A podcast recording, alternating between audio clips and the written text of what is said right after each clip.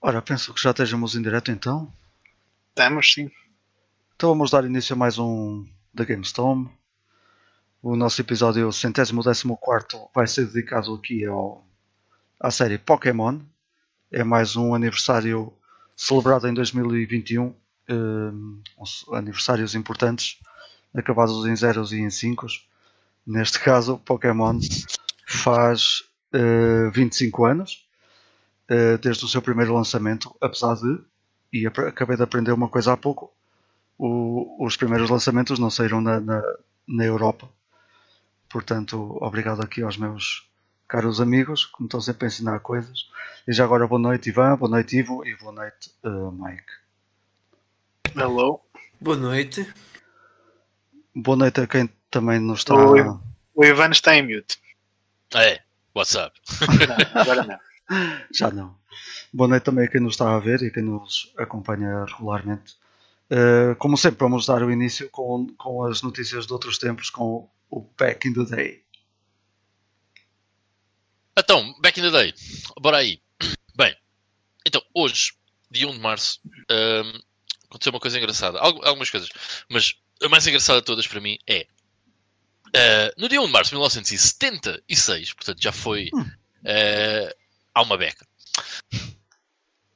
os dois Steves, o Wozniak e o Jobs, okay, uh, conseguiram acabar a circuit board que viria a ser o Apple One Computer, ou o Apple Computer, depois ficou conhecido como Apple One. Um, ou seja, o primeiro computador da Apple, o primeiro produto da Apple, Uh, que foi descontinuado um ano e pouco depois uh, para dar origem uh, ao Apple II, que foi um dos computadores mais bem-sucedidos da história. Acho que não estou enganado em dizer isto. Embora não. O, o, não. o, número de unidades que foram vendidas, vendidas na altura não se compara ao número de unidades que os computadores vendem hoje em dia, mas é um dos computadores mais bem-sucedidos e mais. Um, uh, mais vendidos da, da, história, mais importantes também. Uh, este Apple One. Para, para, o Apple, estavas a falar do Apple II, não é? O Apple II. Ainda continuam a ser, ainda há pouco tempo vi notícias de malta a fazer jogos para o Apple II. O Apple II. Uh, este Apple One, bem, eu, Apple One, não há propriamente uh, homebrews, uh, diria eu, ou pelo menos não porque são, são computadores também extremamente raros. E hoje em dia um computador destes, eh, quando vai eh, para leilão ou uma coisa assim, tem preços eh, normalmente um bocado absurdos. Só vou dar um exemplo, em 2018 foi vendido um em Dallas, numa auction house em Dallas, por 375 mil dólares. Nada de especial. Falta-me claro. falta Eu pagava a minha casa com isso, mas pronto, se o pessoal quer assim um Apple II tanto. Yeah. Não, não é o Apple II, este é o Apple One. O, One. É o, o Apple, Apple II é bastante mais. Mas claro. Deve ser 50 euros mais barato. um, uma coisa também uh, engraçada em relação ao Apple One é que um, quando acabaram de depois de lançar o computador e lançaram ao preço de 666 dólares e 66 cêntimos. Porquê? Porque o Wozniak gosta de números repetidos. ok. Tenho ao CD. yeah, man, o gajo, aquele gajo. Pá, Podia ser uma coisa do demónio, mas não, era só mesmo. Não, quer dizer, eu acho que está ali subentendido. Mas o, o Wozniak é um gajo uh, engraçado. Se vocês virem entrevistas com ele, o gajo tem ali uma pagada, o gajo é bem engraçado. E até eles lançaram. Porque, porque ele gostava de dígitos repetidos por 666 dólares e 66 cêntimos. Mas também porque, não é só por isso, porque é mais um terço do que 500 dólares. Okay? É, ou seja, é uma crescente. Essa máquina, um por esse preço, quase dava para ser usada em rituais satânicos, não era? Eu não sei eh, qual é que é a conversão, mas 666 dólares na altura devia ser bué. Yeah, mesmo bué. Em 1976, holy shit. Isso também é o aniversário acabado em 5, não é? 40 e e 5 anos. É. Foi há 45 é. anos. É, verdade, foi há 45 anos. Estás a ver? Bem esgalhado. Sim, senhora. 2000, 2021. Que cara. Bem esgalhado. Ok. Vamos então passar uh, à frente e deixar o Apple One. Um, E vamos até aqui ao ano de 95, quando neste dia também foi lançado o Knuckles Chaotix para a Sega 32X. E eu não tenho uh, pá, mínima experiência com o Knuckles Chaotix, nunca joguei, portanto não sei se algum de vocês jogou, mas. Eu joguei, mas. Pá, supostamente é um bom jogo de 32X. É assim, não há muitos. É verdade. não há muitos. Yeah. É diferente, é diferente. Para mim não é, não é tão bom como os outros, porque a cena do, do Chaotix é que controlas dois bonecos que estão presos tipo por um elástico. Então É. tem mecânicas físicas assim um bocado estranhas. Ah, não é assim tão apelativo como- quanto os anteriores. Ok, Foi eu por acaso da, CD, por exemplo. da, 30, da 42X curtia muito era de jogar o, o Colibri. Colibri deve ser muito. Sim, esse, esse sim. Ahm, só que entretanto tenho que vender o RIN no mercado negro. porque Yeah, não, não vale a pena. Foda-se. Incrível. Ahm, ok, então vamos passar à frente. um, porque arranjaste o, outro com, arranjaste o Rule of Rose com o outro, não foi? Foi, o- exatamente, mas eu vendi o rim por 20, 21 euros já com portos para comprar o Rule of Rose. Baratinho, baratinho. Ah, depois, vamos passar então para o ano 2000, quando a Nintendo lançou aqui aquilo que nós vamos falar hoje, Pokémon Stadium, para a Nintendo 64. Saiu no ano 2000, ah, neste mesmo dia também, no dia 1 de março. Ah, epá, a Pokémon Stadium sempre foi um bocado aquela... É, é engraçado, porque na altura, é que, pronto, início dos anos 2000, não é? Ah, já, eu já, já conhecia o Pokémon, já, já tinha o Pokémon Red, e é claro que queria outros jogos de Pokémon. E um daqueles que dava para emular era o Nintendo 64, Pokémon Stadium, e que ele tinha uns gráficos comparados com o Game Boy dos melhores. era um jogo de Pokémon sério. Mas eu nunca consegui perceber qual é que era realmente a finalidade do Pokémon Stadium. Mas o que é que é para fazer? Aquilo dava para fazer batalhas e não sei o quê, mas o que é que, que, que é que eu faço? Onde é que estão os É isso. Onde é. É. que eu vou Estás a perceber? Não havia Treinas- então era um Treinas super, yeah, era um foi grande disappointment. Uh, yeah, yeah. e os do Game Boy são muito melhores. Mas foi um jogo bem decepcionante, embora tivesse aqueles gráficos com um gajo que estava habituado a jogar aquilo no Game Boy e pensava, ei caralho, finalmente, um jogo de Pokémon com, com grandes gráficos. Não Mas havia nenhuma forma para, relembrem, porque eh, agora não me lembro mesmo se isto aconteceu ou não. Não havia nenhuma forma de transferir os dados Yeah. do, dos nossos saves. Com o Como é Transfer que Pack. era? Tinhas o Tinhas Transfer um Pack, Transfer Pack. Acho que a Que é um- ideia Era uma do. que se colava no comando? era um acessório que te ligavas na, na parte de baixo do comando. yeah. Ok, então era isso. A ideia, a ideia do era essa, não era? É. Era meter Sim, lá os eu tenho Pokémon já. Eu tenho Exato. uma ideia muito remota de, de jogar isso em casa de um amigo ahm, e lembro-me que uma das features era essa. Ah, ou seja, levei o meu, o meu save do, do Pokémon para, hum, para lutar contra, contra o Sim. meu amigo que tinha o jogo. Tu, tu Mas- podias jogar.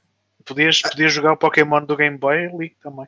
Estava com algum receio que fosse daquelas memórias meio fabricadas. Não, é, afinal não era mesmo isso. Ah, yeah, yeah. Ok. Deixando esse Pokémon Disappoint de lado, ah, vamos a um dos meus jogos de ação favoritos ever! E que também é bem metal! Que é Claro. Uh, neste dia também sai o Devil May Cry 3 Dance Awakening. Que é um grande jogo de ação, mesmo. Sempre a partir, sempre a abrir. Uh, com o Dante sempre a mandar piadas, algumas bem conseguidas, outras nem por isso. Mas as que não são bem conseguidas, acaba sempre por dar para rir uma beca, que torna-se hilariante. Mas após o Devil May Cry 1, sai uh, outro jogo, não vale a pena mencionar, e depois então sai o Devil May Cry 3 que é uma prequela do Devil May Cry 1. E é, a série volta à, àquilo que tinha conseguido fazer bem no Devil May Cry 1. Ah, e volta eh, com esse mesmo sistema, volta, basicamente é voltar às origens e melhora o sistema que havia no Devil May Cry 1. Epá, e é espetacular o Devil May Cry 3. Quando o primeiro sai, eu lembro-me que foi dos jogos de ação que eu mais fiquei, uau, what the fuck, isto é diferente. Nunca tinha visto nada assim, super fast-paced, com os gráficos muito bons na altura. Pá, aquilo, eu lembro-me de ter con- contacto com o jogo no demo do. Porque vinha no, um demo de, do Devil May Cry no Resident Evil Code Veronica X da PS2. E aquilo foi uma cena do outro mundo. Hoje em dia, eh, principalmente empresas como a Platinum Games fazem excelentes jogos eh, fast-paced de ação dentro do mesmo género. Uh, mas o Devil May Cry, penso eu, não estar a dizer uma barbaridade, que foi dos primeiros, se não o primeiro a conseguir fazer algo daquele género em específico.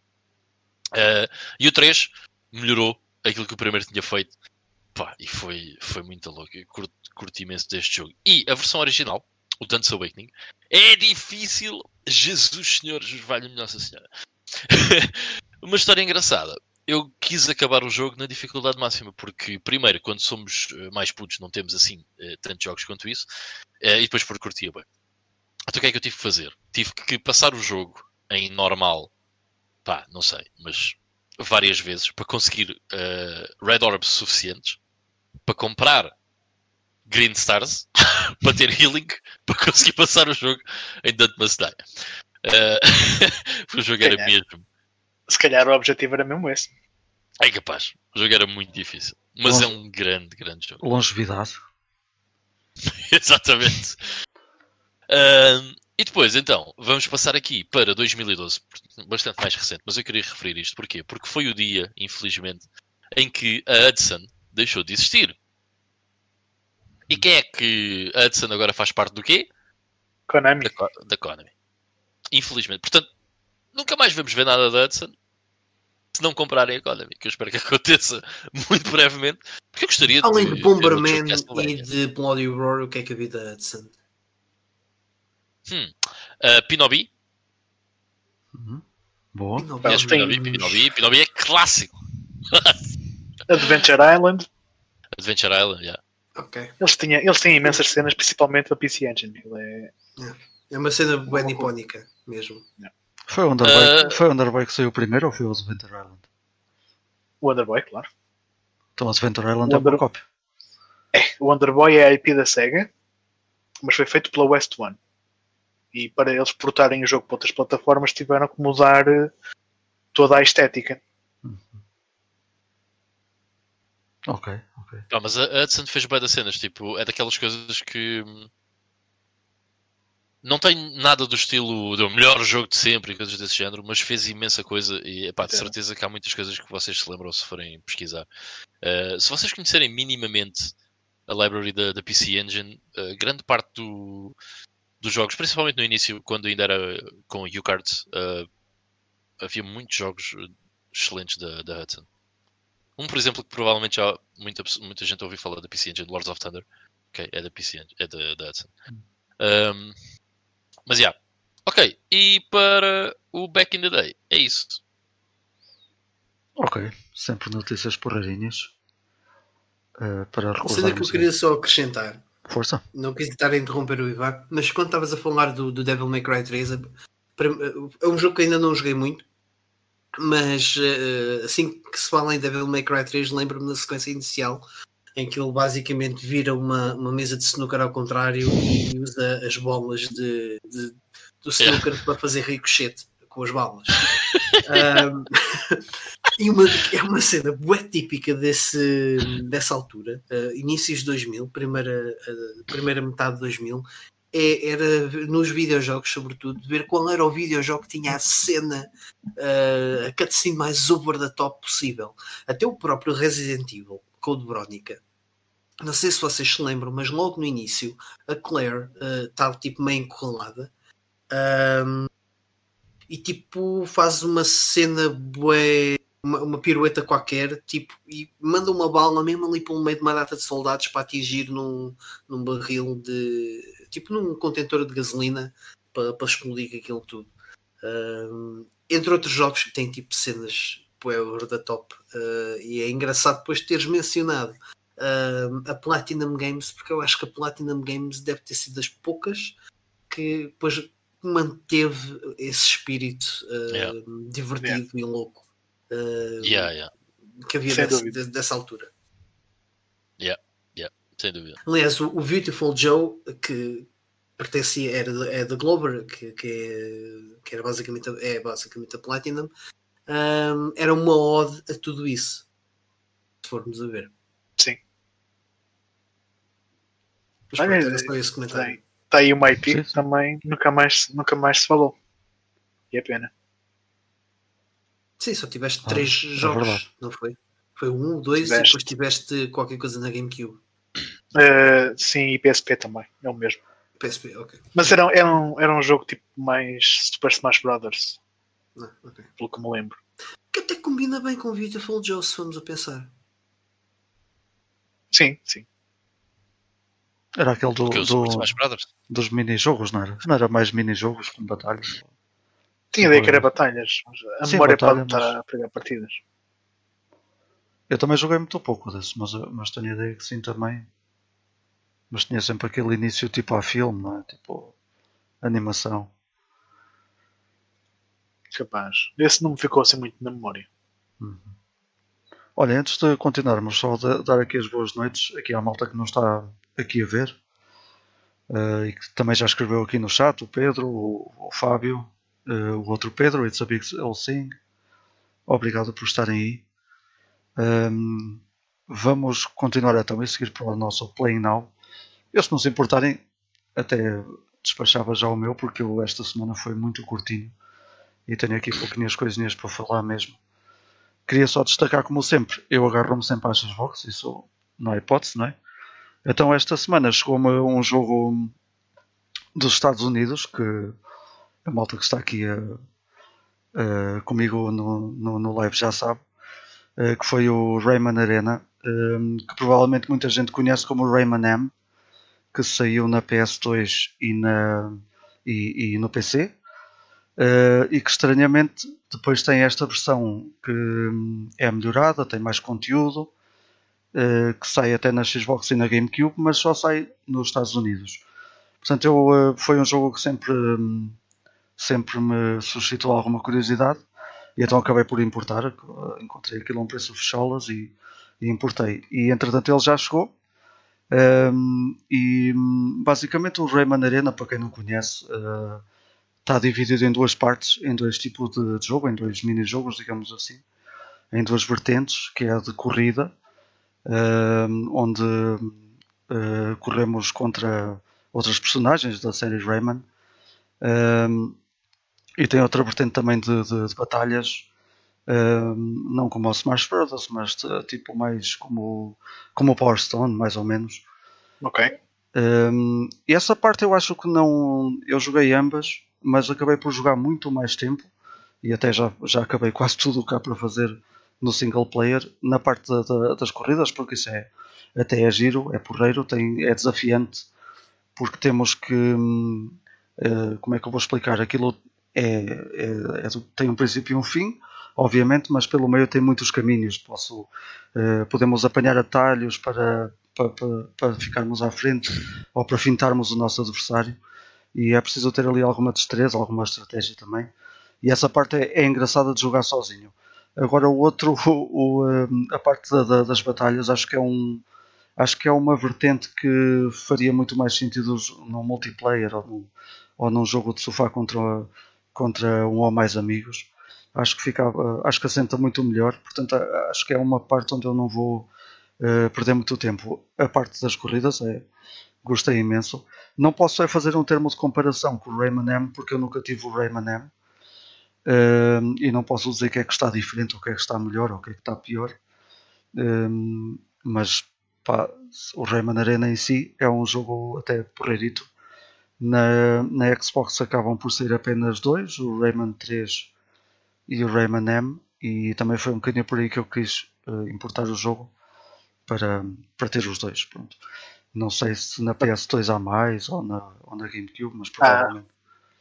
Pelo menos o Rayman 2 tens. Eu pensava que o Rayman 2 tivesse saído para todas as consolas daquela geração. Não. Não saiu porque hum, já vem mais, ou seja, a Xbox e a GameCube já saíram mais tarde e eles provavelmente Uhum. decidiram não relançá-lo lá. Porque ele já na PS2 acaba por ser uma versão diferente daquela que era a de Dreamcast e de PS1. Hum, já acabava por ser mais um open world acho que no Mario 64 ah, e com melhorias consideráveis. Eu, Ah, por acaso, eles acabaram por não portar, ah, até porque ah, o Rayman 3, eu não quero estar aqui, não, não tenho bem certeza, mas creio que sai ali à, à volta de 2003 Foi. Ahm, e portanto eles possivelmente decidiram, pá, não vamos estar a relançar isto e que também acabava por ser estúpido, também havia um espaço de dois anos. Uh, que não, não havia stress nenhum. Mas sim, acabou. É a Ubisoft, portanto nunca, nunca sabe. Até porque este Rayman Arena, pelo menos o Arena, sai em 2002, um ano antes de, Aliás, na, do e 3.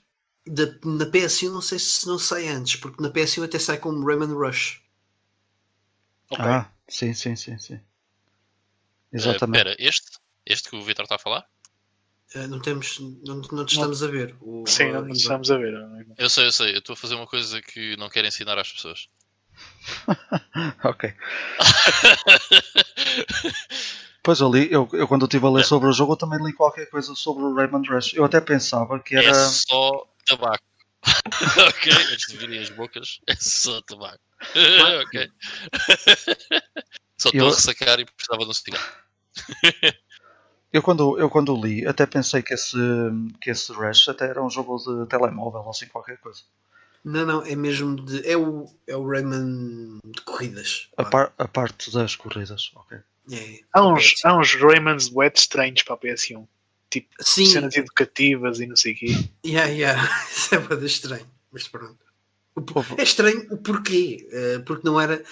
Se calhar se fosse com o Super Mario fazia mais sentido, percebes? Uh, o Rayman era um jogo que tinha acabado de sair, não era assim tão popular, conhecido. diria eu. Mas bateu, bateu forte, bateu logo.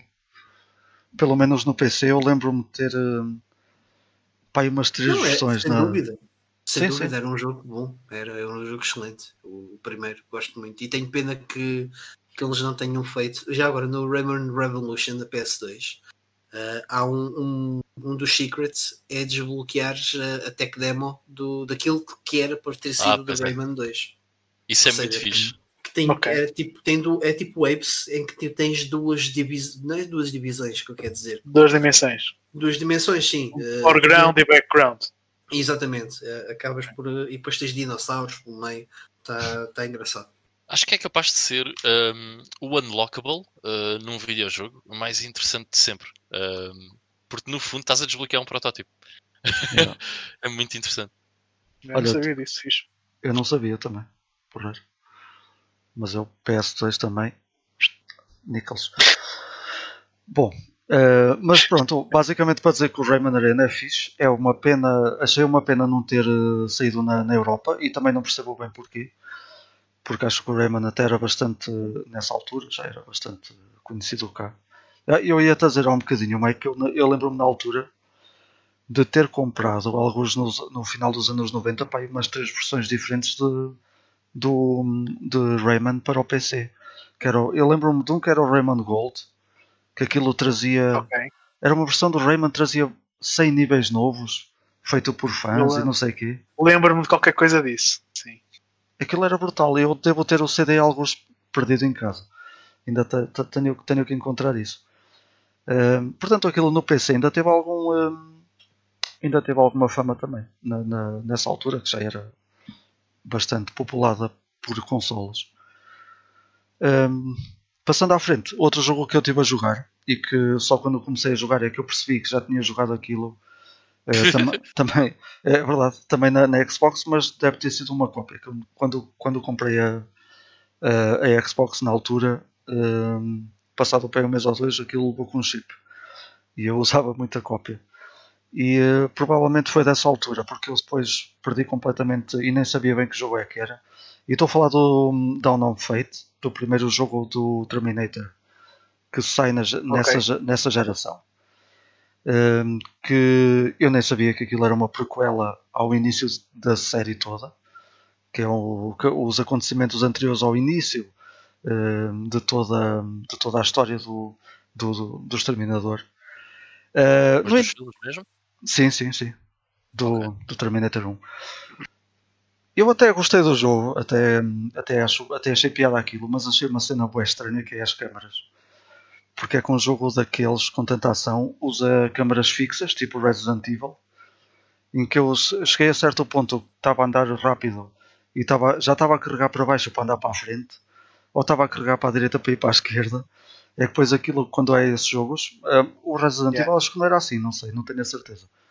Mas pelo menos este, tipo, se passas de cena e estás a carregar para baixo para ir para baixo, mas na cena tu estás a andar para a frente, ele continua a andar para a frente e depois um eu atrapalho-me todo e começo a andar com é. aquilo, com aquilo à volta. O jo- porque o jogo em si, não é? Acho que aquilo faz sentido num jogo tipo Resident Evil porque está feito para aquilo. Está, acho que está bem, tá- as câmaras fixas também estão bem preparadas para o tipo de jogo. E é um jogo até com uma pace eh, certa, acho eu. Agora ali o, este, este jogo até tem, uma, até tem partes em que começam a aparecer eh, as, as máquinas de um, de um lado do ecrã, do outro lado do ecrã, e depois tu sem querer passas de cena para cena e já não sabes para onde é que estás a disparar. Pá, acho, que é, acho que é uma cena que estraga um bocadinho ali o jogo, porque o jogo até até estou a achar uma certa piada, até está a ser porreiro. E uma cena que eu li é que, e que não, não me deu spoilers, é que é porreiro chegar ao fim do jogo, porque vamos ver eh, coisas que o filme em si não mostra eh, e que, que nos vai inserir um bocadinho mais na, na, na história, dar ali alguns, algumas coisas que eles na altura terão inventado ou, ou whatever para dar início aos filmes. E então até estou com um bocadinho de pica para acabar o, o Dawn of Fate. Eu sei que pelo menos na Xbox há mais dois jogos, porque os tenho. Eh, já, já os consegui reunir a todos, mas que não são nada disto. Que é um, de, um pelo menos um deles é um first person shooter e que eh, pelo que dizem que até, que até é porreiro. Portanto, Portanto, supostamente esse é bom. Também nunca joguei, mas dizem que é fixe. O Redemption. o que sai depois, que é o terceiro, é o, sai depois do, do, do Rise of the Machines, Ok. que será o, o tie-in com o filme, com, com o Terminator 3. Portanto, nestas coisas estou um bocadinho como, como o Mike, que gosta de pegar nas coisas do. Foi é o Mike, não é? Gosta de pegar nas coisas pelos inícios da- da- da- das séries e também não queria estar a passar para os outros sem, sem, sem acabar o, o Down of Fate, portanto eu vou ver se. Mas é Aqui que o Mike dois quer jogar com a maluquinhos. Master System, sou eu e o. Sim. Nós, nós estamos a passar aqui a- o nosso OCD para, para o Yeah. resto do pessoal. Com- Estamos a completamente. começar. Estamos aqui a começar uma cena, parece-me bem. Sim, sim. Neste, na, na, na, na Xbox, pelo menos eu gosto de fazer assim. Bom, e depois eh, queria acabar eh, por falar num, num joguito que eu experimentei ontem, porque vi, já nem sei onde é que vi falar sobre o jogo, e liguei aqui o emulador e fui atrás do Donald Land, da Famicom. Não sei se conhecem esse jogo. Ah, ok. Não, ok. É um, é um que se teve só no Japão, não é? Yeah.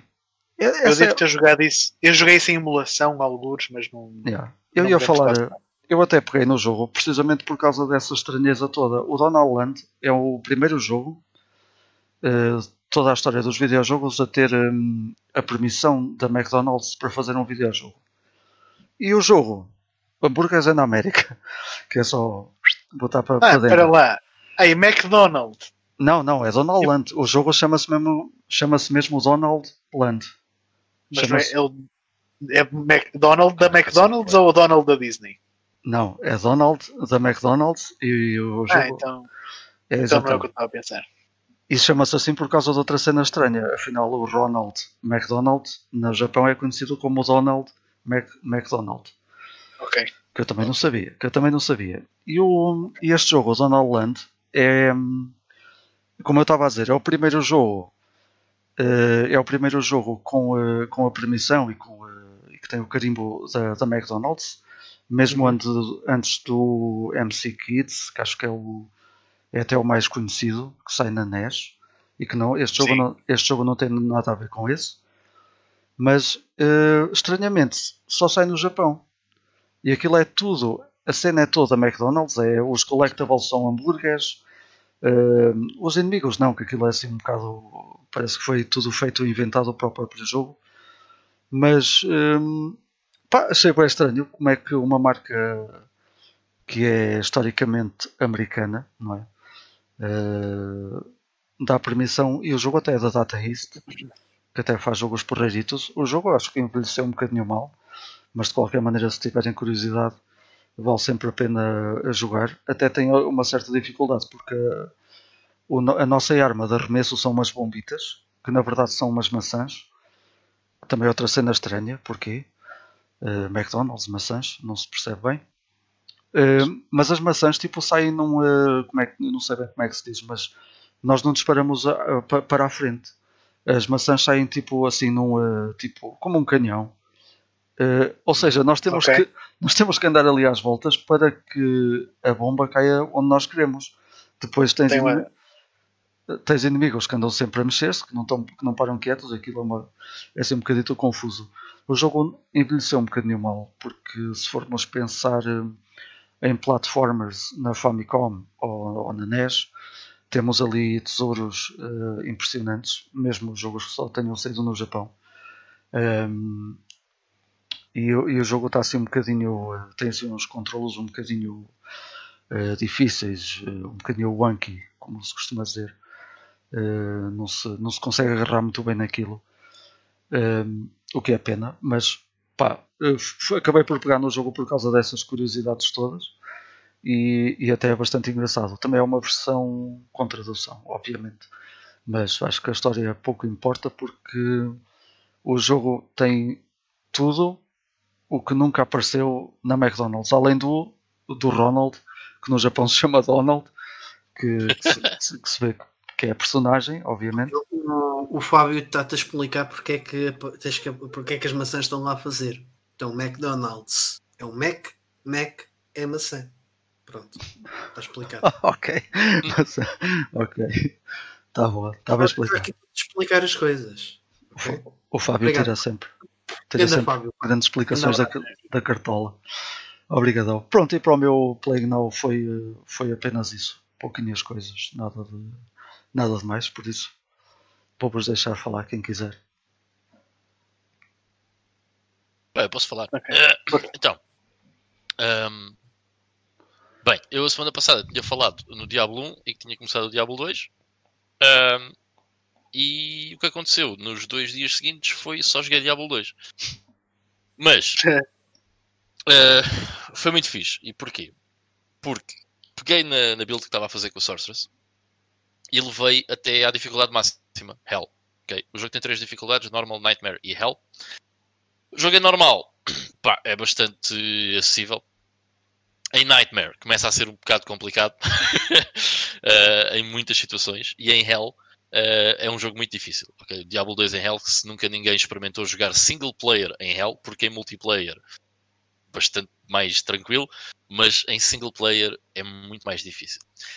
No caso da Sorceress, e em quase todos os as em quase todas as classes isto acontece. O grande problema é que eh, os, os inimigos são imunes a tudo e mais alguma coisa. Ou são imunes a cold, ou são imunes a fire, ou são imunes a lightning, whatever. Então, o que tem que acontecer, e isto é muito engraçado, porque o Diablo 1, o Diablo 2, portanto, o normal, eh, o jogo é normal, que é a primeira vez que nós jogamos, é fixe para ver a história, para ver os diálogos, falar com os NPCs, ver o mundo, explorar aquilo que, que é o Diablo 2. Depois, o jogo em Nightmare é o Diablo 2, mas com um challenge bastante maior. E em Nightmare, se nós soubermos o que é que vai acontecer em Hell, ok, é começar a preparar a build para conseguir ultrapassar essa barreira que são as imunidades do- dos monstros. ok? No caso da Sorceress, uma coisa que tipicamente se faz é um, a Cold Mastery é muito útil, ok? Por causa de uma magia que é Frozen Orb, porque dá bué DPS e numa range bué da grande uh, do, do cenário. Só que, quando os inimigos começam a ser imunes a Cold e nós só temos Cold Mastery, uh, boa sorte, porque não os conseguimos matar? É impossível. Não lhes fazemos dano uh, nenhum, pura e simplesmente. Ou seja, em Nightmare é começar a preparar a build para termos uma segunda Mastery que normalmente se faz em Fire. Com, por causa de uma habilidade que é Meteor. Mas na verdade o que, o que usa uh, acaba por não ser Meteor, acaba por ser a Fireball. Mas isso são outras histórias, não é para aqui chamar. Mas, ou seja, começa-se a preparar o jogo para, ter, para termos duas. O que é que depois é muito problemático uh, em Hell, mesmo tendo as duas Masteries? é que há inimigos que são imunes aos dois. E então o que é que temos que começar a preparar em Nightmare? Temos que ter um, uh, um NPC connosco, um daqueles uh, champions que nos podem acompanhar, uh, que tendencialmente deverá ser melee, porque para magia está lá a Sorceress, ok? Deverá ser melee, mas precisamos de equipamento suficientemente bom para ele também sobreviver uh, em Nightmare, em Hell, porque não o gajo vai estar sempre a morrer e vocês estão, epá, acaba por ser um bocado impossível. Portanto, em Nightmare acaba por ter que haver ali um grind por esse mesmo equipamento. Okay? Uh, para quem nunca jogou o jogo, facilmente também encontra um guia de o que é que precisamos, onde é que temos que grindar e não sei o quê. Bem, mas eu passei 3 horas a tentar grindar um sítio para conseguir uma armadura específica para o gajo. E acaba por ser um bocado chato. Mas é um desafio do caraças passar o jogo em single player uh, em Hell. E foi muito fixe voltar a fazer isso, porque já não o fazia há imenso tempo. Porque normalmente eu pego no Diablo 2, jogo com um personagem qualquer em, em normal, chego ao fim e está-se bem. Mas desta vez estava a curtir tanto que decidi levar mesmo até ao fim e passar as três dificuldades. Porque só, vocês só desbloqueiam eh, essas dificuldades quando acabam a dificuldade anterior. Portanto, não podem yeah. começar o jogo em L ou em Night, até porque era impossível. ok? Simplesmente não era, não era possível. Um, portanto, foi um desafio bué da fixe. Foi bastante difícil a playthrough em L. Uh, a playthrough em Nightmare faz-se muito rapidamente, porque, pá, numas horas, porquê? Porque temos a personagem já vinda do normal. Um, eu, em, em normal, fiz tudo o que havia para fazer, ainda dei algum grind, portanto a personagem estava preparada para fazer o Nightmare sem grandes stresses, porque também já temos a Cold e no Master. Assim, pá, tranquilo. Mas depois em Hell uh, realmente foi muito difícil e foi uma experiência muito fixe voltar a fazer o Diablo 2, mesmo até ao fim, outra vez, uh, e agora com a Sorceress. Ok, posto isto, uh, de ter dado rape no Diablo 2, ainda não acabei o Legend of Zelda Link's Awakening, por um motivo muito simples. A Switch Pá, eh, como é uma consola portátil, o que eu tenho aproveitado é quando não estou em casa, acabo por eh, levar a Switch comigo. E é nesses, é nesses momentos que eu jogo Link's Awakening, só que não são assim momentos tão grandes quanto isso. Mas o jogo é tão engraçado e pá, estou a levar. Ok? Estou a levar. Fiz a quarta dungeon agora. Uh, não sei quantas é que faltam, mas mais quatro. uh, portanto, estou sensivelmente ao meio do jogo. Está a ser muito fixe, mas ainda não o acabei. Está-se bem. Uh, depois, novo para esta semana. Uh, então, esta coisa aqui, que é uma PS Vita, eu pensei, ok, eu não quero a cara Switch, mas eu preciso de emuladores. Portátil, portátil ok? e então um, decidi a car uh, a Vita. Já estou um bocadinho arrependido porque eu acho que prefiro uh, usar a PSP. motivo muito simples. Uh, gosto muito mais do D-pad da PSP do que gosto do D-pad da Vita. Muito melhor. não tem nada a ver. Um, e acho que vou pegar outra vez na PSP. Se bem que em emulação de Super Nintendo, principalmente, eu lembro que a PSP não era assim tão boa quanto isso. Era fixe e dava para jogar tudo, mas havia alguns slowdowns em bastantes jogos. Aqui, pá, parece que funciona tudo completamente na boa. Mas acabei por não jogar nada aqui a não ser uma cena espetacular, que é há, há, há montes de homebrew para a Vita. É impressionante a quantidade de homebrew que existe. Existem portos do Quake 2, do Quake, uh, Doom, uh, Exxon, Heretic, uma data de portes de jogos de DOS uh, impressionante. Uma de jogos da Titans, tipo Prehistoric, Titans da Fox, bem de giro. E, mas, uh, onde é que eu fiquei preso? Fiquei preso no porte que existe para a Vita do Tyrion. o Tyrion é o quê? O Tyrion é um shooter de 1995 que sai para DOS. E depois mais tarde até há uma versão para Windows. Mas é um excelente shooter. É um shooter muito bom. E é de PC exclusivo, ok? E é um grande shooter. Uh, para além de ser um jogo relativamente uh, comprido, uma das coisas mais interessantes é que uh, entre os níveis nós podemos fazer upgrade às nossas armas consoante o dinheiro que vamos apanhando uh, nesses níveis. Portanto, podemos uh, fazer upgrade à arma da frente, à arma, uh, às armas laterais, à arma de trás. Podemos fazer upgrades aos shields, ao tipo de nave que temos. Pá, é um excelente shooter, muito fixe. E embora uh, não, não é um jogo fácil, mas é um jogo forgiving, porque ainda podemos levar algum dano, não morremos com o hit. E há bem coisas a acontecer no ecrã. Não é um bullet hell, mas há bem coisas a acontecer no ecrã. Não morremos só com o hit, temos um shield que vai uh, fazendo uh, deplete, mas também regenera. E que só quando perdemos esse shield é que morremos. Pá, é um shooter muito interessante. Se quiserem uh, procurar, uh, pesquisem por Tyrion. Uh, existe uma versão do GOG. Uh, e, epá, é um excelente shmup. Se vocês gostarem do género, aconselho a jogarem isto no PC. É muito, muito, muito fixe. Tem uns gráficos brutais. depois, falar aqui só um bocadinho, porque não o consegui acabar. E é daqueles que eu acho que vou ter que emular, ok? Porque é difícil, ok? Que é o Ristar. Ok. Este jogo é lixado, man. Primeiro, pelo que eu percebi, é boeda grande. Eh, epá, É e, yeah, e terceiro e quarto stage são. Começa a ser estupidamente difícil. Eh, E eu acho que vou ter que o emular porque, como a playthrough ainda é grande, pá, estar a fazer playthroughs de duas horas e morrer no fim, boy, pá, não tenho, não tenho 10 anos, né? É lixado. E então acho que este vou ter que emular. Mas uma cena. O jogo é espetacular. Faz-me muito, muito lembrar o Clonoa. Mike, acho que vais gostar do Ristar um dia que o experimentes. É um platformer muito simples que tem uma mecânica muito parecida ao Clonoa, que é agarrar nos monstros e fazer cenas com eles. Um, É e muito tem uns bom. gráficos muito fixes para, para uma Mega Drive. Mesmo muito bacanas. E a banda Gosto sonora também. Só uma cena, só uma cena, eu já experimentei na, numa de- dessas compilações da Mega Drive. Hum. Ahm, e só vi uma cena que, me- que, que me fazia alguma espécie que era frame rate. O, mov- o movimento do, do boneco era às vezes um bocadinho estranho, parecia que se usava, não sei se tinha a ver com essas compilações onde eu joguei ou não. É capaz. não é, tão bem, constru- tão, Eu aqui não tão bem capaz. conseguido. É capaz. Jogaste Ah, na PS2? Pá, não sei se foi na PSP, não, sei que foi uma, da- uma das compilações. Não sei se a PSP, se a da PSP tem o Restart ou não. Ah, eu sei que Capaz. um- uma vez peguei nessa compilação e até joguei o Vectorman bastante.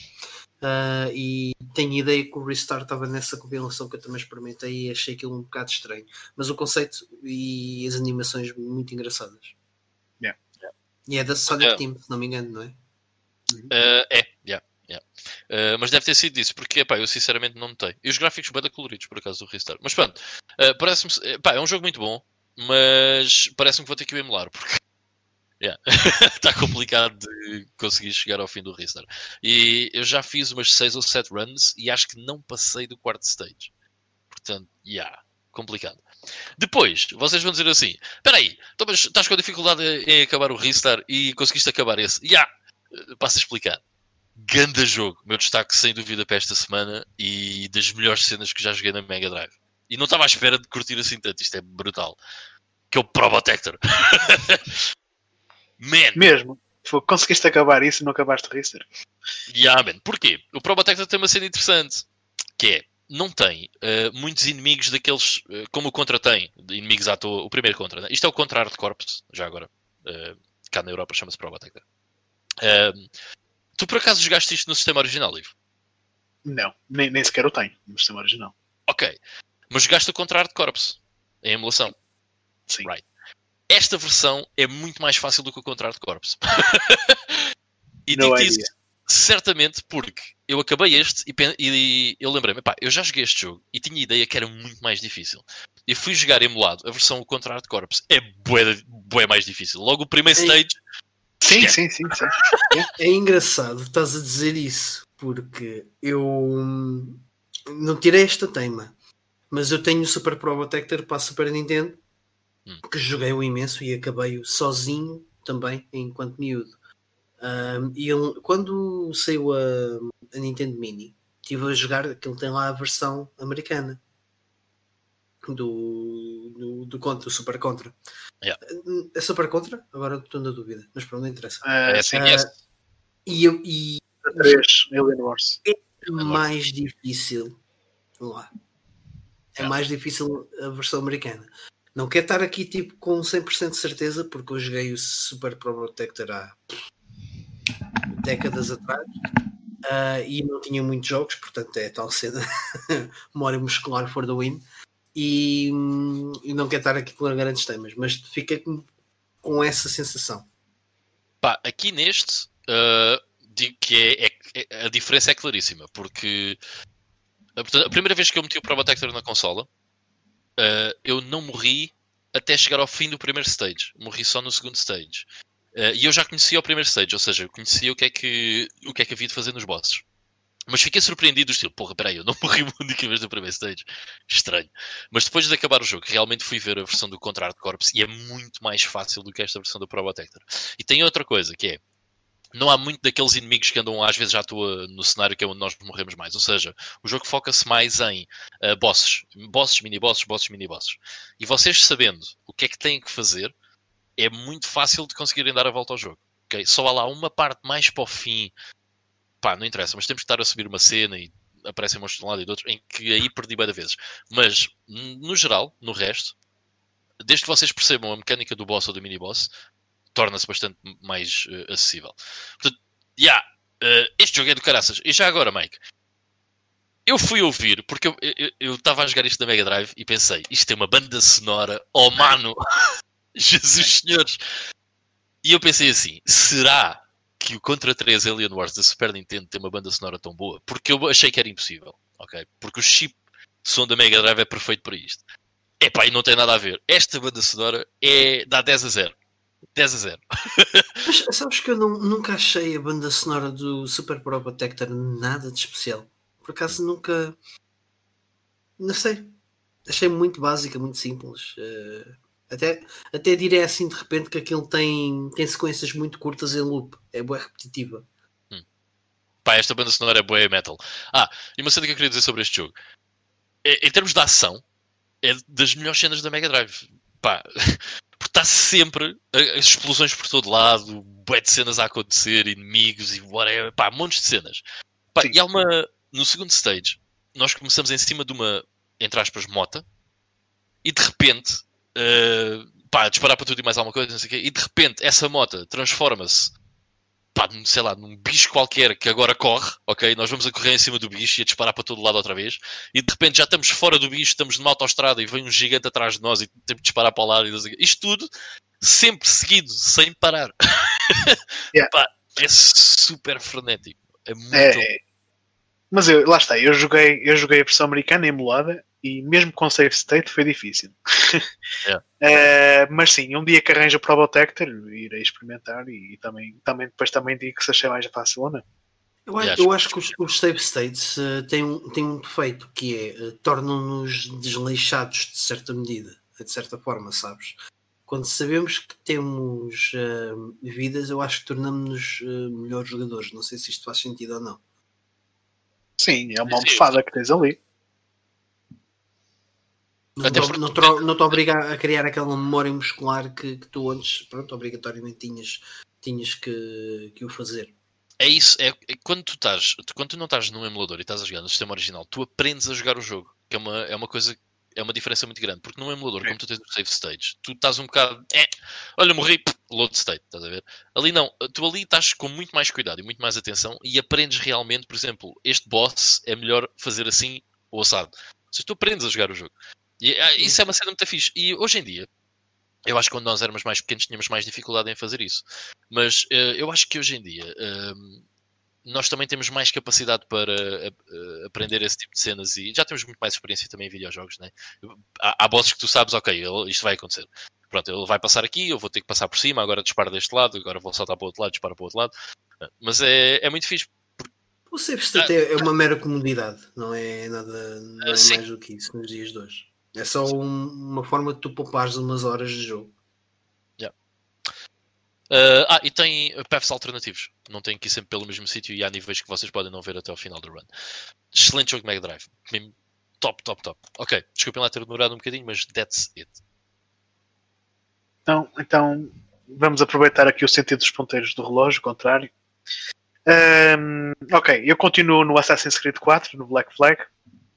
Uh, já, já vou para aí com 70% do jogo. A nível do main story vou tipo a metade, mas como manda fazer tudo o resto, o jogo diz que eu já vou para aí a 70%. Portanto, eu já consigo dar uma opiniãozinha melhor. Uh, opa, estou a gostar, estou a gostar da parte dos combates navais. Uh, estou a gostar do facto de quando um gajo anda nas cidades e poder fazer merda à vontade, que não sobe o nível de notoriedade Portanto, um gajo depois basta fugir e esconder-nos um bocado e passar um bocadinho e depois já, já estamos anónimos outra vez, já podemos voltar a fazer merda. Fuck the police. Uh, yeah. Exceto nas batalhas navais. Nas batalhas navais um gajo ganha realmente níveis de notoriedade, mas também é fácil depois dar a volta. estou a gostar disso, estou a gostar do facto de podermos montar tipo uma armada e, e montar tipo um negócio de trading e batalhas navais. E yeah, isso é tudo, tudo, tudo muito engraçado. O que não estou a gostar nada é aquelas missões no fundo do oceano. E- Yeah, Porque concordo, concordo. cenas, cenas subaquáticas são sempre más. Eh, num jogo em que um jogar gajo. com o não- Tomb Raider 2 que cenas subaquáticas são mais. É giro, Eh, estás a dizer isso por causa dos poucos jogos onde sabe bem estar debaixo d'água. No, O o Tomb Raider. 2, aquele, aquele em que começas no alto mar, debaixo d'água. Eu nunca gostei desse nível. Meu. O Tomb Raider, eu acho, os da PS1, eu acho que talvez sejam dos jogos mais simpáticos no que. ah, Não, mas estar debaixo d'água está-se bem. Mas esse Yeah. nível em específico, eu Yeah. não gostava nada daquilo. O nível de Veneza, andas ali a explorar os canais e não sei o quê, era engraçado aquilo. Yeah, isso é muito giro, yeah. E há um que, se calhar, é estás a dizer, Ivan, que te- tens uma. Uma maquineta que andas mais depressa e tudo. Um, Não, não, um overboard, é um, Tu, há uma cena em que um tu cais num dirigível avião qualquer. E cais em alto mar e tu começas numa zona em que tens, é tubarões, estás em alto mar e tens que ir numa direção para depois entrares lá numa cena amarela, já não me lembro bem o que é que é, se é um navio, se é whatever. Mas esse aí tu não consegues ir à, à tona nem nada. O- tu começas esse nível com o objetivo de ir ali, para ali. Ver? É tipo uma cidade subaquática, uma coisa assim do género, né? umas ruínas subaquáticas. Tenho ideia de haver uma cena assim do Acho género. que não, acho que era Sim, tipo um não. submarino ou something like that. Não é idea. Mas já não me lembro. Já não me Não interessa. Adiante, sim, mas Adiante, sorry. Black Flag, essa parte é um bocado. Yeah, yeah. E eu, como gosto de apanhar aquelas merdinhas todas, está tá, tá-me a- tá-me a dar cabo da paciência. Então, para desenjoar, fui jogando outras coisas também, em paralelo. Pá, estive a jogar os King's Quest. Eu, no ano passado, joguei os Police Quest, joguei os Space Quest. Este ano estou a jogar os King's Quest. Pronto, e estava no 3 e no 4, que ainda não são point and click, ou seja, nós ainda temos aquela interface de linha de comandos e pá, aqueles puzzles estúpidos e inimigos que nos aparecem do nada e um gajo não tem tempo para reagir. Portanto, yeah, é daqueles jogos que convém mesmo usar um guia, porque senão um gajo vai andar ali a, a, a vaguear sem, sem mesmo saber o que é que temos que, que fazer. E, e tem uma cena que, é, que eu nunca percebi nos jogos da Sierra, mas subir escadas nos King's Quest é uma arte. subir escadas e atravessar desfiladeiros. Já no, no, no Larry 2 havia lá umas partes que eram, que, que era assim, que eram, que eram mesmo super frustrantes. Mas dá para fazer save, um gajo pode sempre restaurar, mas ainda assim não percebo qual é é a cena de subir escadas nos King's Quest, que é, que é sempre difícil. Mas eh, já agora porquê? Eh, Qual é que é a cena? Porque ele não, não anda à direito. Tu tens que andar sempre tipo, para cima e para a esquerda ou para a direita, que é para, para ele não, não cair É. nas, nas bermas. É que não, não sei, não dá para entender. Ok. Ehm, Mas controlas com as teclas, certo? sim, sim. A parte do movimento é toda com as setas. Já estou a perceber a dificuldade. Yeah, E depois tens que escrever nos comandos eh, look at não sei quantos, eh, take item, use eh, não sei quê. Pronto, e isso depois Deixa- também tem aquela. Diz. Desculpa, desculpa, deixa-me só contar isto. No ano passado joguei uma aventura, eh, uma text adventure da Commodore 64, que é o Jack the Ripper. Eh, Ok. Que por acaso foi o primeiro jogo a ter um rating eh, para maiores de whatever, não me lembro. Mas eu pensei assim: ah, já, vou fazer isto, mesmo old school, eh, pá, não vou ver guia nenhum. Passado tipo 10 minutos, ok, estou aqui a ver o guia, eu não sei o que é para fazer. North. Go west. Mano, super difícil, mas desculpa, continuo.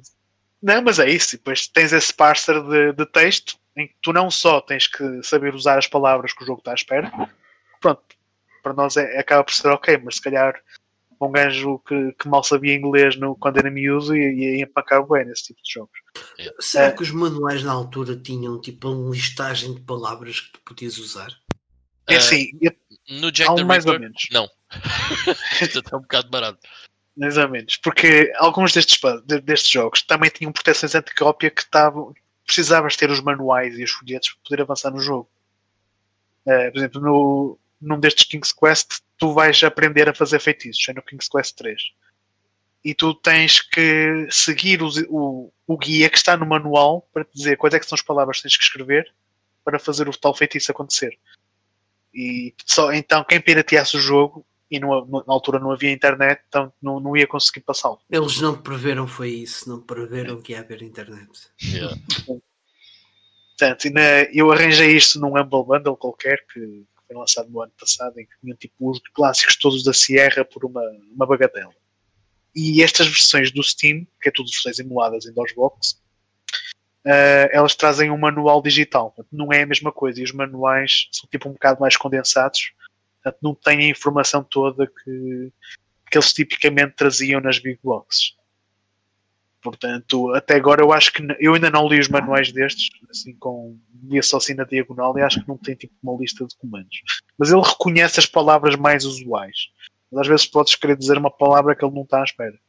Ou, ou queres usar um item num, num sítio X e tu tens que estar localizado mesmo no pixel certo pela aceitar que tu estás na área em que tu podes fazer aquela ação. Também é uma dessas particularidades. Uh, outra das coisas que eu, que eu também tenho andado a, a jogar, uh, olha, tem sido aqui este dar umas corridinhas neste Ridge Racer 2 da, da PSP.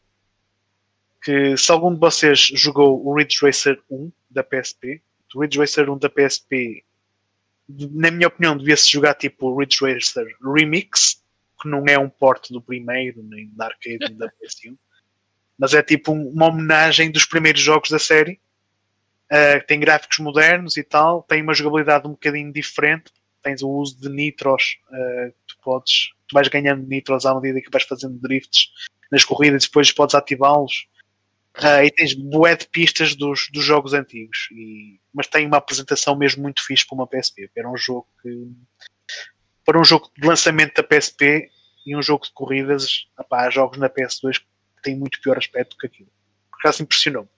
E este Ridge Racer 2 é, é basicamente a mesma coisa que o anterior, mas com mais algumas pistas e mais alguns carros. Portanto, se nunca jogaram nenhum, recomendo que se calhar vão logo para aqui, porque aqui tem mais, mais conteúdo que no, que no anterior. Porque a nível de modos de jogo, temos também um ou outro modo de jogo adicional aqui, mas uh, esta versão acaba por ter praticamente tudo que, que a anterior tinha. Corrige-me só, o primeiro Ridge Racer acho que só tem três pistas, né? Da PSP. Da PS1? Da PSP, da PSP. Esse, esse Ridge Racer da PS1. Ai, da, PS, da PSP. não. não, não, não. O, o Ridge Racer da PSP tem pistas dos outros, dos outros, dos outros jogos todos. Porque ah, aquilo okay. É, anda tudo à volta da cidade do Ridge Racer. Não é? Então as pistas estão todas interligadas umas com as outras. E tu vais jogando variações dessas mesmas circuitos. Passas na cidade, passas na, naquela cena à beira-mar, à beira -mar, passas nas montanhas, Portanto, mas isso vão ser tudo pistas que vão estar interligadas umas com as outras e vão havendo pequenas variações entre okay. elas. Portanto, acaba por ser um jogo mais, se calhar, tipo como os Need for Speed, hum. uh, tipo Underground, em que tinhas realmente tipo uma, uma, uma, cidade e as pistas iam sendo variações desses circuitos, estás a ver? Uhum. Portanto, acaba por ser um jogo mais completo do que, um mero, jogo arcade. Tem uma jogabilidade muito arcade, mas acaba por ser um.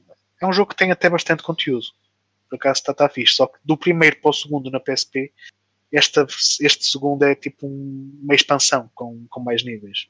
Um pouco mais. Okay. o João está aqui a dizer que, o, que os bots dos Ridge Racers da PSP são é um bocado cheaters. Sentiste não, um bocado isso? Sim, assim, eu não, eu não joguei este até ao fim, porque não, não é a minha cena jogar uh, jogos de corrida. Portanto, eu joguei isto assim mais na, na desportiva. Portanto, eu, eu joguei os, que tens vários níveis de dificuldade. Começas pelos Basic, depois vais para os Pro, e depois se conseguires passar os Pro, desbloqueias os EX, onde realmente uh, presumo eu que uh, o AI seja ainda mais avançado. Eu fiquei pelos Basics e, e já chegou. Tenho mais Epa, coisas para jogar. estava aqui a pensar dos poucos jogos que eu nunca depois acabei por acabar assim de repente estou-me a lembrar de dois deles e um deles não é propriamente corridas, mas é, é, é tem uma componente muito forte em corridas, que é o Driver 3. Uh, ah, e o outro foi o primeiro Burnout. O primeiro Burnout, pá, não consegui não consegui acabar aquilo. Um dia tem que, tem que ser por emulação. Eu gosto muito do primeiro Burnout, mas eu lembro-me perfeitamente de uh, aquilo tem três pistas iniciais e depois quando vais, passas para outro campeonato, tens mais pistas. E a partir da segunda ou terceira pista desse campeonato começa a ser muito difícil o primeiro burnout. Eu, eu chego à última desse, que é tipo uma metrópolis. Uh, em meio da cidade, então tens bué cruzamentos. Yeah. Cruzamentos em que os carros passam assim, ainda perpendicular. É, é, o primeiro burnout já é difícil porque tens, estás a lutar contra várias coisas. Estás a lutar contra o timer, estás a lutar contra os, pronto, os, os concorrentes é. e estás a lutar contra o meio ambiente. É mesmo bué arcades, bué papa moedas. É difícil, é. é um mas difícil. não sei o parcada, pois não. É um jogo que não sei o parcada. Mas, é, mas tem todo o aspecto disso, meu. Tem mesmo, mesmo todo o aspecto disso. De, Perdão, de aquele, tipo, de aquele tipo de jogo que tens que meter a moedinha que é para fazer teres mais uns créditos. Mas pronto. Fica só parte. O outro que tenho andado a jogar para me distrair é os Is, os primeiros dois, o Is One and Two Chronicles. Eu tinha jogado isso na PSP há anos atrás, uh, mas pirateado. Portanto, eu agora estou a jogar uh, a versão digital no Steam. Para... E pá, aquilo são, são RPGs bué old school. RPGs de ação bué old school. Tão old school que nós não temos botão de ataque. Portanto, nós para atacar os inimigos temos que correr contra eles. Mas isto tem, isto tem um catch, não basta correr contra eles. O gajo tem que correr contra eles tipo assim meio enviesado. Portanto, um gajo se bater, se bater tipo na, central um com o outro, nós causamos dano, mas também sofremos dano. Mas se formos ali assim um bocadinho de lado, conseguimos causar dano e não sofremos dano nenhum. Pá, e é o primeiro is terminei o ontem, o segundo vou aí é 30%. Opa, são, são jogos relativamente curtos. O grinding até é relativamente rápido, depois de um gajo começar a, apanhar o, o jeito à coisa. Só que, porra, o último boss do primeiro Is o gajo que inventou aquilo havia-lhe nascer um pinheiro num sítio. Mano, porque, sem querer spoiler, portanto, só, vou, só vou descrever como é que o boss funciona. Portanto, nós temos uma arena em que temos um, um boss que está a fazer tipo um 8 pela arena. E nós temos que atacá-lo. Só que nós para atacar, ok, nós temos que ir contra ele e tentar não sofrer dano. Para além disso, para além dele estar assim a fazer um 8, temos cenas tipo a há bullet hell, merdas, balas a cair por todos os lados. nós temos que nos desviar disso. Um, e para além disso, quando nós conseguimos finalmente dar algum dano ao boss, a posição da arena onde nós damos, demos dano ao boss desaparece. Fica um buraco. Portanto, nós vamos uh, acabar o, o, combate com a arena toda esburacada. E nós podemos uh, aprisionar nós próprios, Portanto, temos depois de ter cuidado para não, não cair nos próprios buracos que a gente cria. Mano, e torna-se mesmo boé, boé da frustrante. Mas pronto, está feito. Portanto, já estou no segundo, que já é um bocadinho diferente. A nível de mecânicas de jogo é, é praticamente a mesma coisa, mas podemos usar magias. No primeiro não podíamos, no segundo já podemos. Uh, mas pronto, já, já vou um bocadinho mais avançado nisso. Porque a minha ideia depois também vai ser de espreitar as versões de PC Engine só para ter, ver, para ver também como é que como essas versões ficaram. Porque essas que eu tenho aí estão em japonês e não quero estar a jogar em japonês outra vez. That's it for me, guys. Metias um dicionário ao lado? Não, deixa lá isso. I tried that. Uh, boa sorte. Olha, tipo, há uma cena que eu agora uso, eu estou a usar isto para os, os manuais de jogos de PC Engine, que é com o Google Lens. Podes usar o Google Lens para traduzir automaticamente uhum, sim, texto sim. Pronto, só que em videojogos, não sei se. Acho que isso não funciona muito bem. Apontares a câmera para o, para o ecrã, eu acho que o gajo não detecta bem o. Pois o é, provável. Uma, uma cena, por acaso, por estás a falar nisso que eu descobri há pouco tempo e já nos deu jeito lá no trabalho, foi o intérprete do Google. Em que tu metes aquilo tipo, nós experimentámos aquilo em japonês uhum. e, tu, e tu falas em português e ele traduz-te para quem estiver a ouvir. Ah, vou ter que. Então, para lá, que estás-me a dar umas boas ideias. não sabia que isso existia. É o, é o Google Interpret, é, é a mesma cena do Lens. Ah. Escreves Google ah, Interpret. É que eu tenho, tenho aqui bué de visual novels que não têm interesse nenhum. Ah, e que nunca vão receber, nunca vão receber um pato de tradução na vida, mas vamos experimentar isso, ó, Vitor. Funciona, funciona. Desde que o telemóvel ouça, aquilo Não, funciona. Impecável. E tu, Bem, Mike? Então, sendo assim, posso, posso eu avançar. Eu vou ser curtinho, vou só falar aqui de um jogo que eu até já acabei há algum tempo. Um, que é o Little Big Planet 3. Uh, Porquê é que eu vou falar de um Little Big Planet 3? Tendo em conta que uh, joguei o primeiro, o segundo e o da PSP e sempre foram para mim jogos de plataformas muito banais. Uh, jogos que acho que tiveram um, preço bem grande pela, pela imprensa. Eu achei no isso. entanto, nunca achei nada de especial. Uh, É. Tirando, a- obviamente, a, a possibilidade de poder criar níveis e levares a tua criatividade ao máximo, sim senhor, acho que é uma parte muito interessante do, do- dos jogos. Uh, mas tirando isso, se não é esse o vosso interesse, uh, acho que em termos de, jogo, de jogabilidade mecânica de jogo, não tem nada de especial. O Super Mario World 92 dá 30 a 0 uh, a estes jogos. Um, mas o Little Big Planet 3 já é uma história diferente, que curiosamente não foi feito pela Media Mol- Molecule, desculpem, uh, foi feito pela Sumo Digital. Um, Ok. E epá, dá, dá de facto um, um, um refresh à cena Little Big Planet.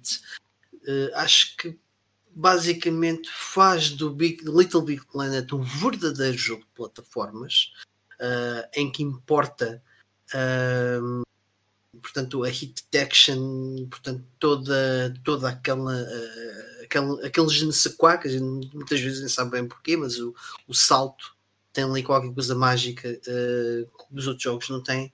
E depois também adiciona ali uns quantos twists com umas novas personagens que aparecem que dão, uns power-ups e dão uma diversidade completamente diferente ao jogo. Além que torna o jogo uma espécie de não é bem, ok? Agora isso é um termo exagerado para, para, para, para a descrição, torna uma espécie de Metroidvania uh, muito, muito interessante. Epá, e depois tem um, um pontos extra por acidente. A minha PlayStation 3 está uh, bloqueada, não é bloqueada, mas está um, pré-definida à região portuguesa. Portanto, tudo que sejam jogos que tenham voice acting em português, automaticamente correm o jogo em português.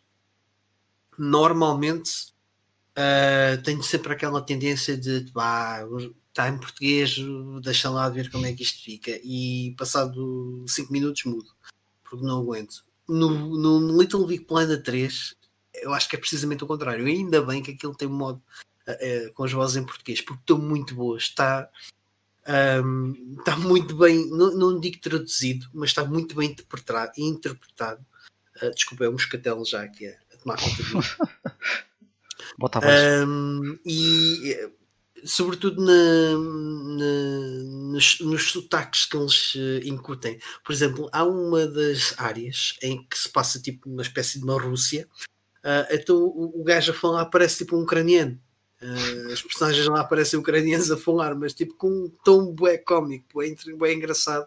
Não é fazer pouco do, do, do sotaque ucraniano, mas está muito, muito engraçado a forma como eles transformaram todo o jogo e finalmente fizeram do, do, Little Big Planet aquilo que, era, que ele era para ter sido também desde o início, que era também um jogo de plataformas, além de ser um, um estilo criativo de jogo. Uh, acho que fizeram jus aqui ao, ao Sackboy e elevaram a um patamar interessante. Falta-me depois jogar, obviamente, o, Little Big Planet da PlayStation Vita. Vou descartar o, o jogo de cartas e mais recentemente para a PS5 o, e PS4 também, creio, o Sackboy Adventure. Olha que está aqui o João Silva a dizer que o Sackboy também parece estar muito bom precisamente pela localização portuguesa.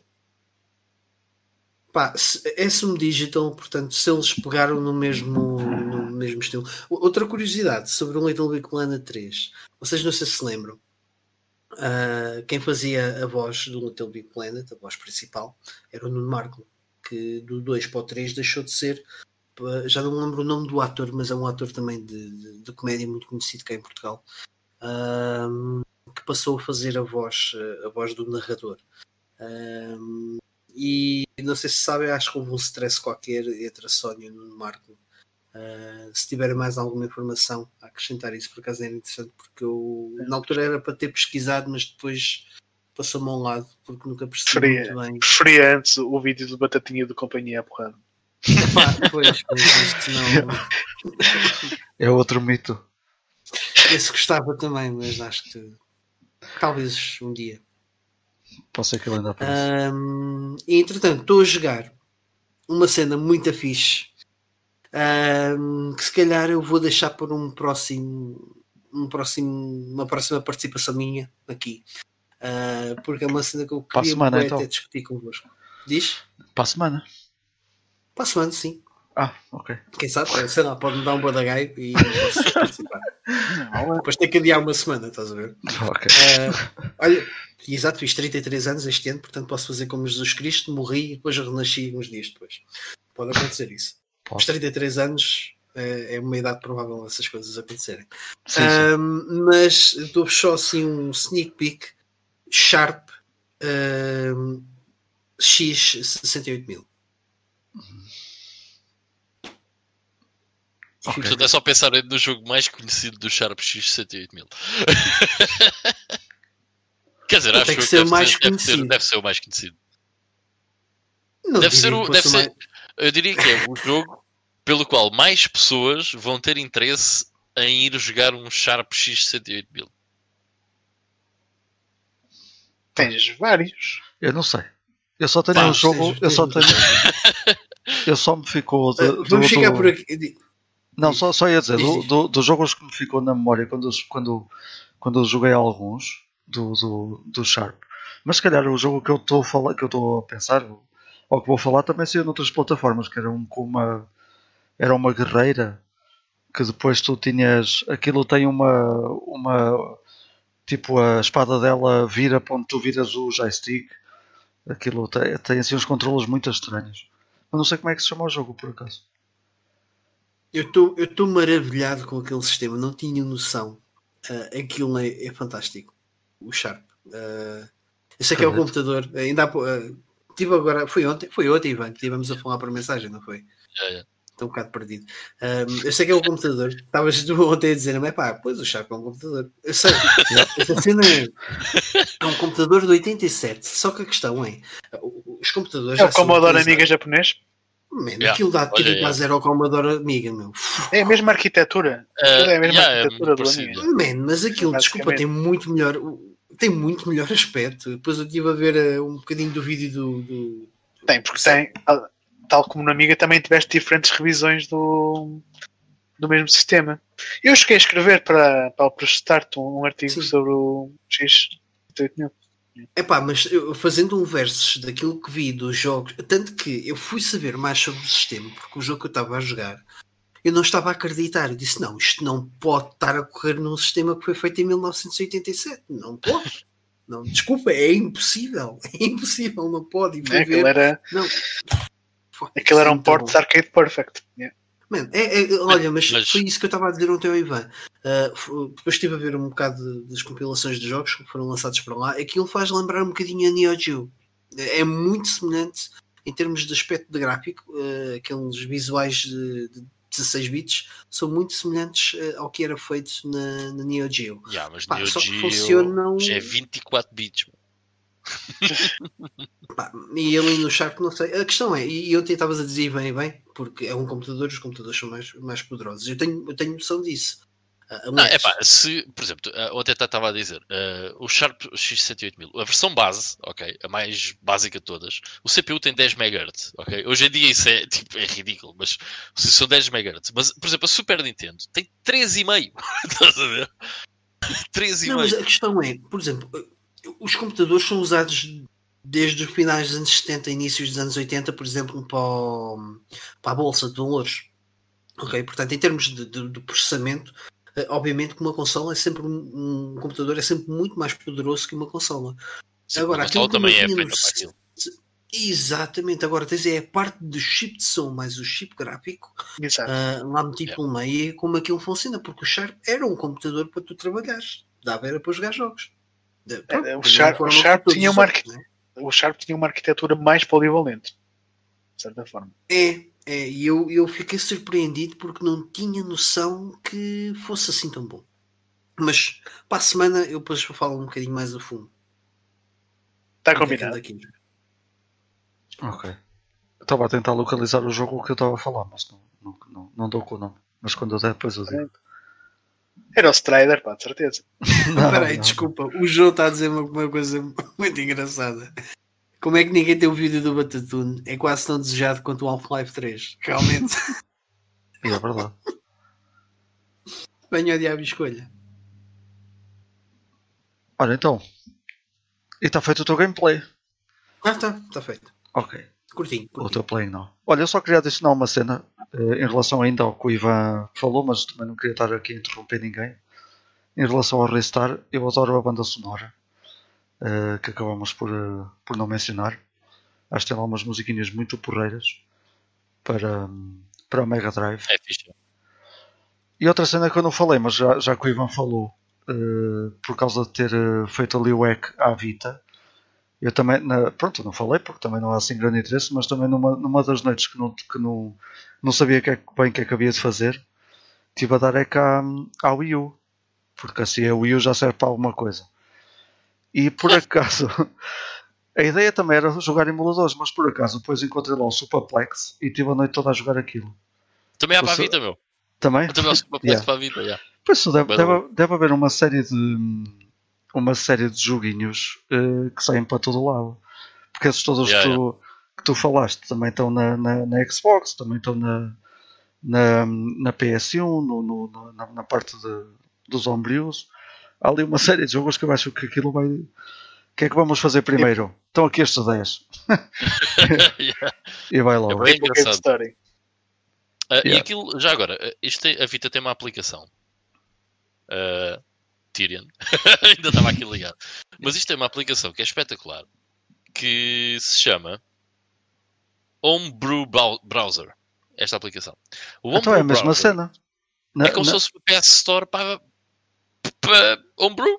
Yeah. espetacular. É só carregar no botão, download, aquilo instala, joga. Pá, pá fantástico. Olha, mas muito é, mas é engraçado que na Wii e na Wii U chama-se.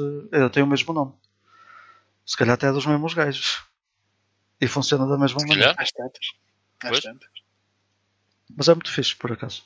É, a, a cena triste, triste da, da, da, da Wii U é que não posso levar o Game Pass para todo lado. Que aquilo Olha dou 5 passos. Prince of Persia, meu. Na Vita, estás a ver? Espetacular, man. Muito How fixe. cool is that? Muito, muito louco. Entretanto, eu queria também. E a eh, versão do DOS, já agora.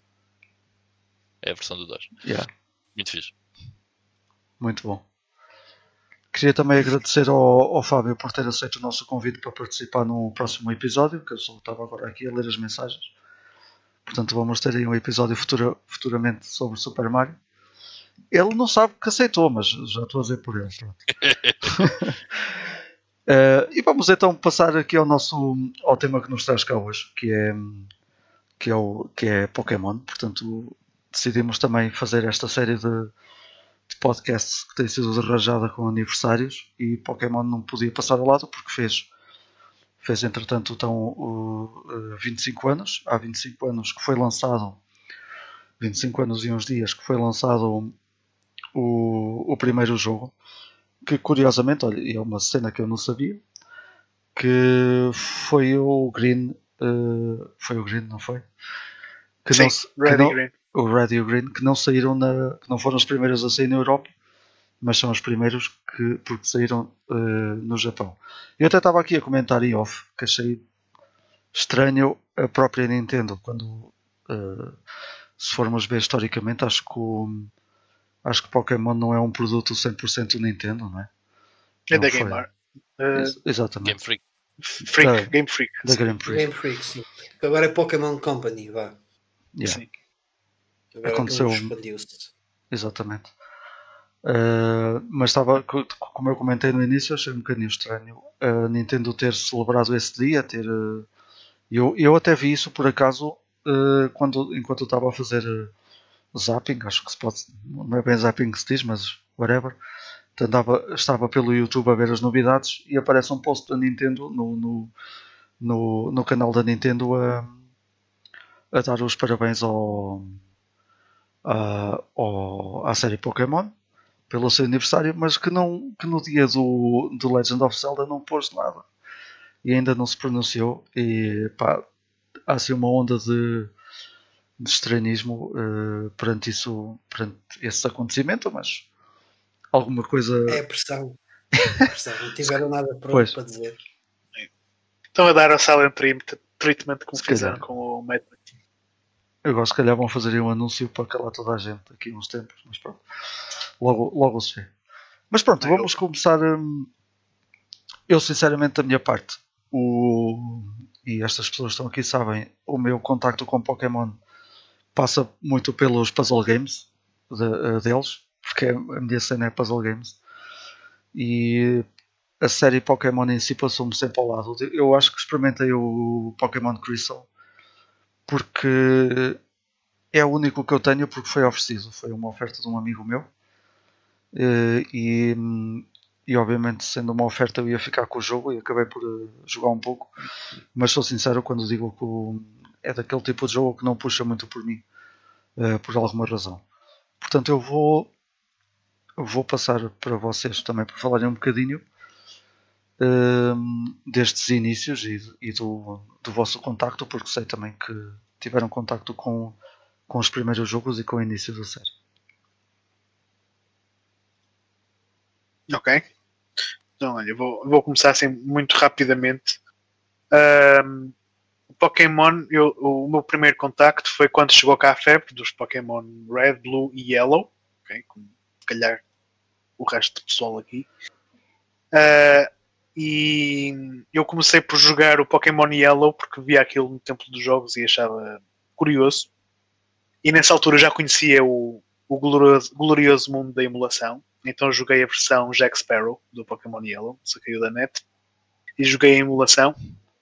Ah, opá, e foi um jogo que me fez gostar de RPGs. Na altura estava muito na cena de, de emulação, de jogar todos os jogos de Mega Drive e de Master System que eu, não, que eu queria ter tido, mas nunca tive. Ah, e sempre que apanhava um RPG lá pelo meio, eu passava para o lado. Mas quando comecei a jogar os Pokémon, eh, principalmente que foi com o Yellow, lá está, foi o primeiro que joguei, Uh, comecei a gostar de RPGs porque ele tinha a cena das batalhas por turno na mesma, tinhas na mesma de evoluir as personagens, só que eram os bichos. Pronto. Uh, e aquilo começou a plantar aquele, aquelas sementes do JRPG em mim e eu gosto muito do, do Pokémon uh, Yellow precisamente por causa disso. Depois fui experimentar também o Red e o Blue Uh, vi que eram praticamente a mesma coisa, portanto, mas ainda assim joguei o, o Blue até ao fim. Uh, e depois também joguei os da Game Boy Color, mas se calhar esses deixo, deixo para depois. Portanto, a primeira geração de Pokémon, uh, os lançamentos da Game Boy, têm mesmo uma dose grande de nostalgia para mim, porque foram os que me abriram as portas para, para os RPGs daí para a frente, basicamente. Acho que a ti e praticamente toda a gente. Uh, o Pokémon é aquele jogo que uh, sempre houve aquela discussão: ah, qual foi o teu primeiro RPG? E eu pensava, ah, foi Final Fantasy IX, por isso é que gosto tanto dele. Não, mentira. O primeiro RPG que eu joguei foi Pokémon. Só que ah, houve, muita disse... gente, houve muita gente que jogou Final Fantasy VII Sim. antes do Pokémon. Sim, mas estou a dizer para uma, uma geração um pouco mais uh, nova. Sim, sim, sim. Um, Pokémon a ter sido o primeiro RPG de mesmo muita, muita gente, sem se terem percebido que estavam a jogar um RPG. Porque lá está, como também tinhas, e isto é muito importante aqui em Portugal, como tinhas a série, e a série veio substituir o tempo de antena de uma coisa importantíssima aqui em Portugal, que foi o Dragon Ball. Uhum. Uh, Pokémon veio substituir isso e conseguiu substituir. Portanto, ter conseguido substituir Dragon Ball não foi proeza uh, fácil. Sim. Uh, ainda que não tenha tido se calhar um impacto Sim. tão forte quanto o Dragon Ball, uh, conseguiu uh, tipo encher o estômago aos, aos petizes e, e portanto foi possível levar os jogos de outra forma. Eu acho que sem série de televisão Pokémon não tinha tido não tinha tido sequer um terço, um décimo do sucesso pelo menos aqui em Portugal, e suspeito que no resto do mundo. É possível, só que por acaso eu nunca vi assim tanto a série quanto isso. Vi alguns episódios da primeira, mas da primeira viu, temporada. Viu muita gente à tua volta. Mas houve, e... Não, mas houve, sim, sim, sim, sim, sim, sim, sim. E havia os, os Tazos, o Cromos, havia bué de cenas à volta do Pokémon a aparecer, portanto foi uma febre. Havia, havia uma coleção de de cromos, uh, de autocolantes, aliás, uh, sim, cromos, que estupidez, um, de umas pastilhas que eu nunca tinha ouvido falar na vida, que nunca comi na vida, que eram, umas, eram as Boomer, uh, que tinham Ok. a coleção dos Pokémons lá. E na altura, o pessoal todo da minha escola estava a comprar bué dessas pastilhas porque, só por causa disso. Só Claro. para depois ter a cena Yeah. completa, tipo o, o cartaz completo. Yeah, yeah, yeah, yeah.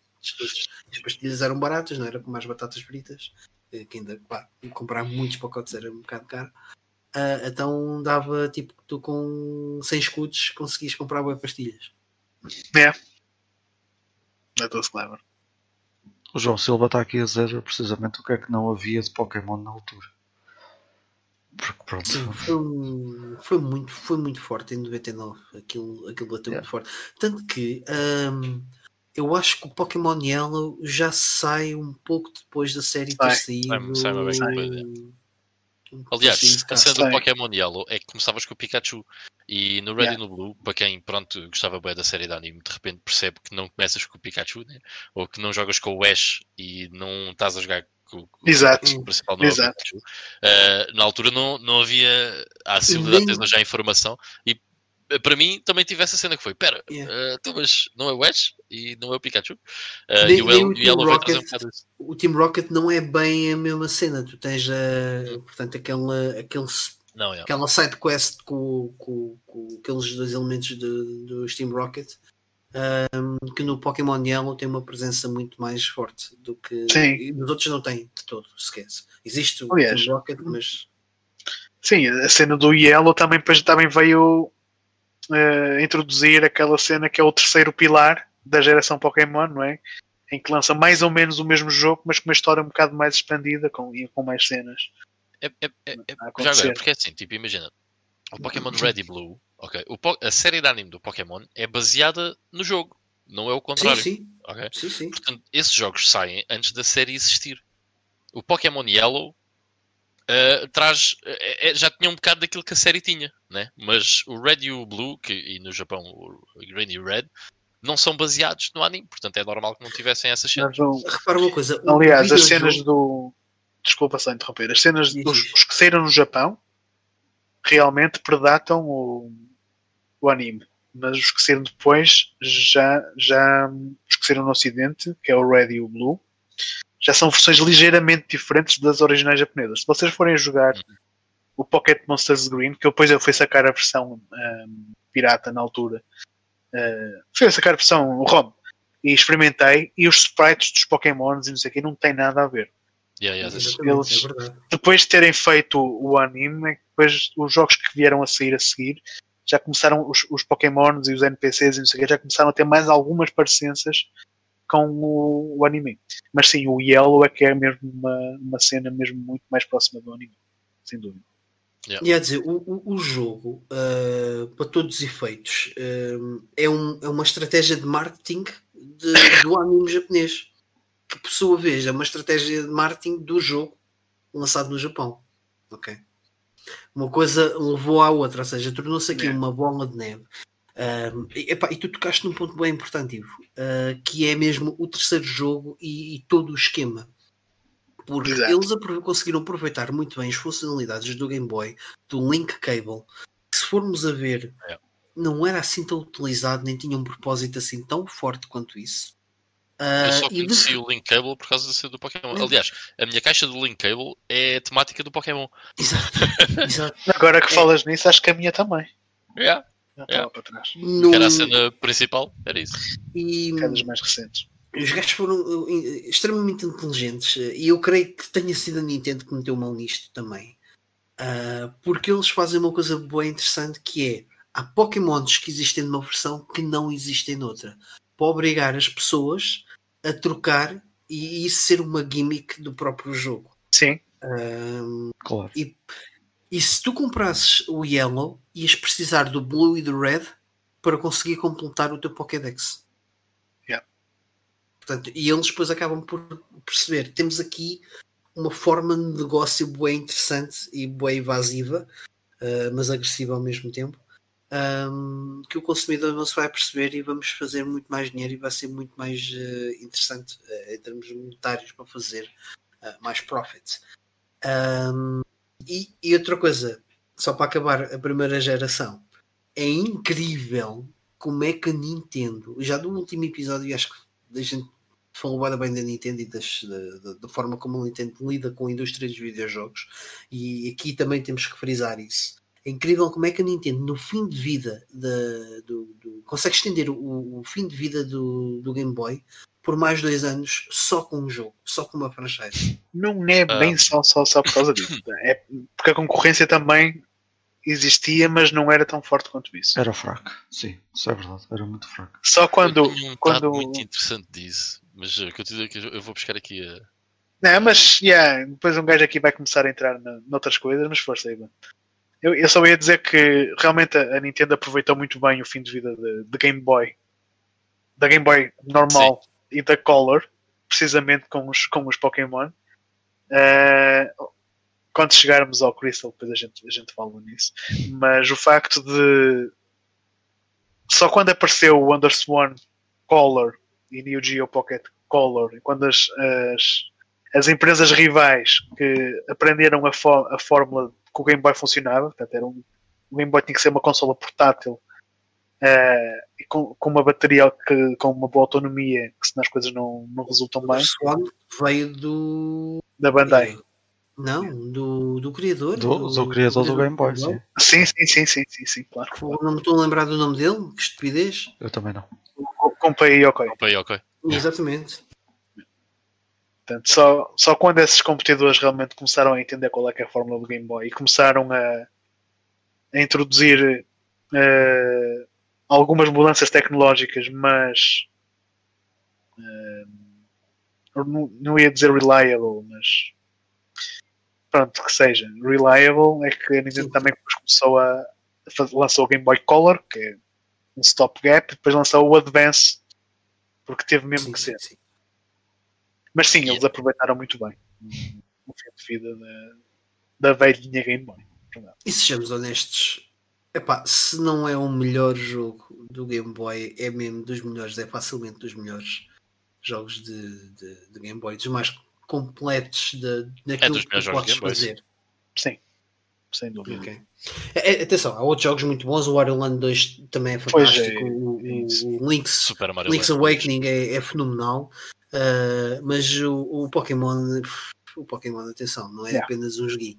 É complexo. É oh, ele levou a complexidade. Uh, sim. sim. Não, porque cada Pokémon tinha o seu próprio som. Eu não sei se a, a versão original do Japão tinha isso, uh, mas o Red e o Blue, cada, pronto, ainda que são, são coisas muito rudimentares, óbvio, uh, mas uh, tem, o seu, tem o seu ponto de interesse. Acho que, uhum. acho que é muito interessante. Claro. Um, Deixa-me contar esta história então, por causa da primeira geração de Pokémon. Uh, a série estreia cá em 99, e, mas eu, eu, eu, pá, eu não tenho a certeza Steve. Quando é que saiu o Game Boy Color? Em que ano é que saiu o Game Boy? É 99 ou 2000? Mais cedo. Acho que é mais cedo. 98. 98. Game Boy Color 98. Agora, eu não sei se chegou à Europa em 98. Não. Pois, não, Tendo dizendo cá, concentra, não sei como é que a coisa foi distribuída. Europa é 98, cá. é novembro de 98. Hum. Ok, a tua situação é. A série estreia em 99 e hum, eu nunca tinha tido Game Boy, nada disso. Mas de, a revista Super Jogos, na altura, numa das revistas deles, fazem um guia do Pokémon Red e Blue, que são só são quatro páginas. Aqueles em quatro páginas resumem o jogo inteiro. Uh, e eu lembro eu comprava Super Jogos de vez em quando, e eu lembro-me de estar a ler aquilo e a imaginar ok, o jogo na minha cabeça, tipo, ai, agora, eles a dizer, agora fazes isto e podes apanhar este Pokémon, blá, blá, e eu imaginar aquilo na minha cabeça, ai, grandes cenas, tipo, gráficos brutais e não sei o quê, imaginar grandes gráficos. Então o que é que eu pedi para o Natal? O Game Boy Color, Pokémon Red. um, awesome. Veio as duas coisas. Mas quando eu ligo o Game Boy né, e meto lá o Pokémon Red, não tinha nada a ver, era um jogo bem simples. E eu lembro-me de ficar bem desapontado do estilo. Ai, a sério que é isto? Tipo, uh, um bocado podre. Mas uh, Epá, depois do que eu pensei, vim a gostar imenso do jogo. Joguei, pá, o Pokémon Red joguei bué mesmo. Mas mesmo bué. E havia um amigo meu que tinha o Blue e ele tinha o Link Cable e nós conseguíamos trocar uh, Pokémons um com o outro e pá, fizemos essa cena na altura. Enfim, uh, muito fixe. E foi por causa disso, por causa daquela revista de Super Jogos, que eu acabei por comprar o Pokémon Red e o Game Boy. Eu nunca tinha tido uh, Game Boy nem nada disso. Entretanto, os jogos que eu tinha para o Game Boy quando era puto acabou por ser o Pokémon Red, o Pokémon Silver, uh, o Pokémon Crystal, o Link's Awakening DX e o Looney Tunes. e era isso. Porquê? Porque eu queria. Eu usei o Game Boy basicamente para jogar Pokémon e muitas horas passei eu agarrado àquele jogo. Mas mesmo muitas horas. Uh, mas eu estava há bocado a dizer de uns stats interessantes de, do Game Boy por causa da cena do Pokémon. Isto são stats do, do Game Boy original, ok? Não estamos a falar de Color, nada, do Game Boy original. Inclui-se o Pocket ou não? Inclui-se o Pocket e o, e o, e, o, Light. Light. Okay, Game Boy Light. Um, mas, portanto, o, Pocket, uh, o Game Boy, vamos dizer assim, de 89 para 90 1 milhão e 300 mil unidades. Ano seguinte, 2 milhões 990 mil, 2 milhões 160 mil, 1 milhão 810 mil, 1 milhão e 50 mil, 1 milhão 140 mil, 1 milhão. Estamos em 96. Ok? Isto é março de 96. 1 milhão. Ok? Estamos a decrescer à velocidade toda. ok? 1 milhão. Passamos de 3 milhões para 1 milhão. Em termos de marketing, é a decadência do produto. Exatamente. Pá, não, não é uma surpresa. Ok? Isto estará a acontecer de repente, isto é março de 96. Mar... Até março de 97, 2 milhões 860 mil, que é quando sai o primeiro Pokémon. Yeah. Ok? No ano seguinte, 97 para 98, do... uh, 4 milhões 220 mil. No ano a seguir, 4 milhões 730 mil. No ano a seguir, 4 milhões 180 mil. tiveram... I wonder why. Tiveram que reabrir Incrível, fábricas para, para fabricar yeah. Game Boys. Claro. Incrível. Subiu durante 3 anos quatro vezes as vendas do Game Boy, meu. Aliás, atingiu valores que nunca tinha atingido antes. Nada, yeah. O máximo que tinha atingido antes foi 2.990 mil e atingiu 4 milhões 730 mil. Para terem uma noção, em comparação, a Super Nintendo, o máximo que vendeu foi 4 milhões 150 mil em março de 93. Impressionante eu, eu, eu digo-te uma cena, é um bocado estúpido o que eu vou dizer, mas eu acho que comparável a isto, talvez só na PS2 com o SingStar e os buzzes, e mesmo assim não teve tanta dimensão.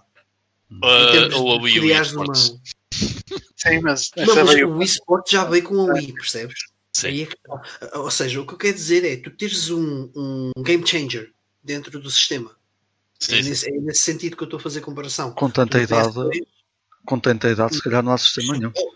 Não, com tanta Repare, idade, esquece, o, o Game Boy é de 89, ok? Sim. E Tinha nós chegamos, anos. reparem, em março de 2002, em março de 2002, ok? Ainda venderam 910 mil unidades, depois foi descontinuado. Mas ainda venderam 9, quase um milhão de Game Boys em 2002. É, devia estar mais do que morto, exatamente. Mais do que morto, meu. nem a PS2. Mas agora é impressionante, no fim de vida, nos últimos anos, quer dizer, a mesma coisa que tu chegas aos 80 e de repente uh, começas a correr e voltas ao. Era mesmo fixe. Olha, é também... incrível, meu. É incrível. Eu também tenho aqui um dado engraçado e que se calhar vai de encontro ao que o Ivan estava a dizer do, do Pikachu e do Ash, que, que são as vendas desta, destes quatro primeiros jogos. Portanto, o Red, o, Red, o Blue uh, e o Green vendem juntos 31 uh, eh, milhões de cópias e o Yellow sozinho vendeu 14. Portanto, é quase vendeu quase metade do que os outros três juntos. O que é, o que é bastante. E não yeah. tenhas dúvida que houve, houve muita gente uh, que, que comprou o Yellow já tendo o Red ou o Blue. Sim, sim. Eu fui um desses gajos. Mas também tinha. tinha ah, não, quando, cá, cá em Portugal saíram muito seguidos, não? Um ano? Um, talvez sim. É. Talvez não, muito tempo. Sinceramente, não sei. Eu, eu, eu, eu lembro-me, lá está, eu lembro-me de ver o Pokémon Yellow a ser falado no, no Templo de Jogos. Aliás, foi falado no Templo de Jogos durante meses. Hum. E, portanto, o que, o que, indica que o Red e o Blue tinham saído antes. Agora, o quanto antes, não faço ideia. Já Pois, não me lembro mesmo. Dado- dadas, dadas as datas, não deve ter sido assim muito antes. Já vi aqui, só por curiosidade também posso posso ver. O Red eh, chega cá em setembro de 98 e o Yellow eh, Europa junho de 2000, portanto, já, não, nem sequer um ano de diferença. Foi no, não foi 99? Ah, É, 99, o Yellow. desculpa. Desculpa, 99. Sim. 99 e junho, eh, 16 de junho para, para 2000. Uhum. Okidoki. Só uma cena, Ivan, nessa, nessa revista dos Super Jogos, por acaso eu Yeah. lembro muito bem. Se é o que eu estou a pensar, é uma que dizia tipo a localização de todos os 150 Pokémons e, e tudo mais, certo?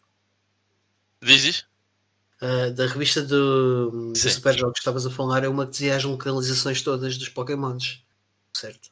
Não, não, não. Era uma guia muito simples de 4 páginas. Uh, porque eu lembro-me perfeitamente de um guia da Super Jogos que tinha a localização toda de- dos 150 Pokémons que era para completar e havia uma cena bem interessante nesse guia porque esse guia saiu uh, ainda um bocado antes do, do Gold e Silver terem saído. Mas uma das imagens que serve para uh, ilustrar o, o guia é um Meryl que só vem na geração seguinte. Ok.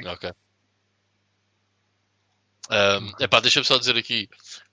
Está aqui um, epá, um grande amigo meu, meu Adrian. Pá, obrigado estás aí, bem. Espetacular. Grande Adrian. Que diz inclusive, inclusive é que o melhor Pokémon é o Orient of Light Forest. Foi ele. Yeah. O Adrian, o Adrian é mega fã do Orion Blight Forest. Oh, e, as- e nós passámos várias noites na casa dele. Uh, e ele, ele, fazia, ele tentava sempre fazer um, One Life no Ori and the Blind Forest, tipo speedrun, estás a ver? E o gajo dava-lhe bué, meu. Mas um, aquela, aquela árvore, já não lembro o nome, era da difícil. Mas ele conseguia passar essa cena, meu. A da água. É onde sobe a água. É esse. Uh, já não me lembro, mas sei que aquilo tinha bem portais de um lado para o outro e não sei o quê. Era bem lixado. Mas é a grande cena. Top. Ok, então vamos. Seguindo em frente, sai então para o Game Boy Color. eh, depois então o Pokémon Gold and Silver e o Crystal. Também jogaram esses. Yeah. Yeah, eu pá, comprei o Silver, uh, passado um, um bom bocado de ter já o Game Boy, não foi quando saiu nem nada, acho. eu.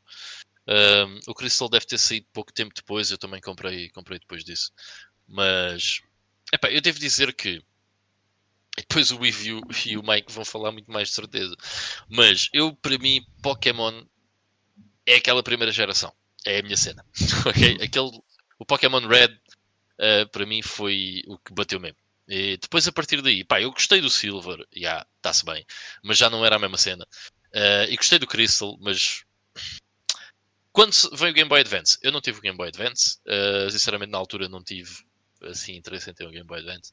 E, e não joguei uh, esses Pokémons nessa altura. Entretanto, mais tarde acabei o, o Fire Red e o Ruby uh, por emulação, mas não tive contacto com Pokémon nessa altura, até mais tarde, depois uh, na DS e, e depois também na 3DS. Mas esses jogos todos eu acabo por ter pouca ligação com eles. E embora o Silver eu tenha acabado, e tenha jogado bastante, e o Crystal também, uh, não foi a mesma cena como foi o Pokémon Red e o Pokémon Blue e o Pokémon Yellow. Para mim já tinha morrido uma beca. A Adrien é guinzotria, exatamente. É isso mesmo. E o Fábio confirmou que era o da água. Eu lembro-me bem Ok. desse. Esse fica. Esse fica na memória. Olha, ah, mas E digo o Crystal tem coisa, 16 crachás, é o que o Adrien está a dizer. Yeah. já. ah, excepcional, porque eu, na minha opinião, ainda hoje os considero o- a melhor geração de Pokémons ah, lançada. E eu acho que tens razão, estás a ver? Só que. Sei lá, é um bocado aquela cena. A lá, nostalgia outro já não é a mesma, não é? Não, já não é. Até porque, repara, eh, eu tinha 12 anos, 11 anos, 12 anos quando saiu o Pokémon Red. E depois saiu o Silver e, e eu se calhar já queria outro tipo de cena e aquilo já não me dizia Sim, tanto. eu jogo o Crystal, o- aliás, jogo essa geração já muitos anos depois. Muitos, muitos anos depois. Eu joguei na altura, mas já, se calhar o meu interesse já estava, imagina, se calhar o meu interesse já já estava no Devil May Cry, percebes? Não estava no Pokémon. Era diferente. E eles se calhar saíram todos uh, quase seguidos. Que estes dois também, é de 99 e 2000. Devem ter sido o mesmo, quase tudo ao mesmo tempo. Sim, Pá, não Europa sei quando é que chegaram cá. Olha, o 2000. Pokémon Gold e Silver só sai cá em abril de 2001. Ah, cá, exatamente, sim. E o Crystal, Novembro, se não estou em erro. Ou outubro. Ou novembro. Novembro. Acho que os, os, eh, os Zeldas Novembro. do episódio passado foi em outubro e o Crystal foi em novembro, exatamente. É, é isso, é. Novembro. portanto são, são seis meses de diferença. Foi mesmo, acho que foi mesmo dos últimos jogos a ser lançado. Ok.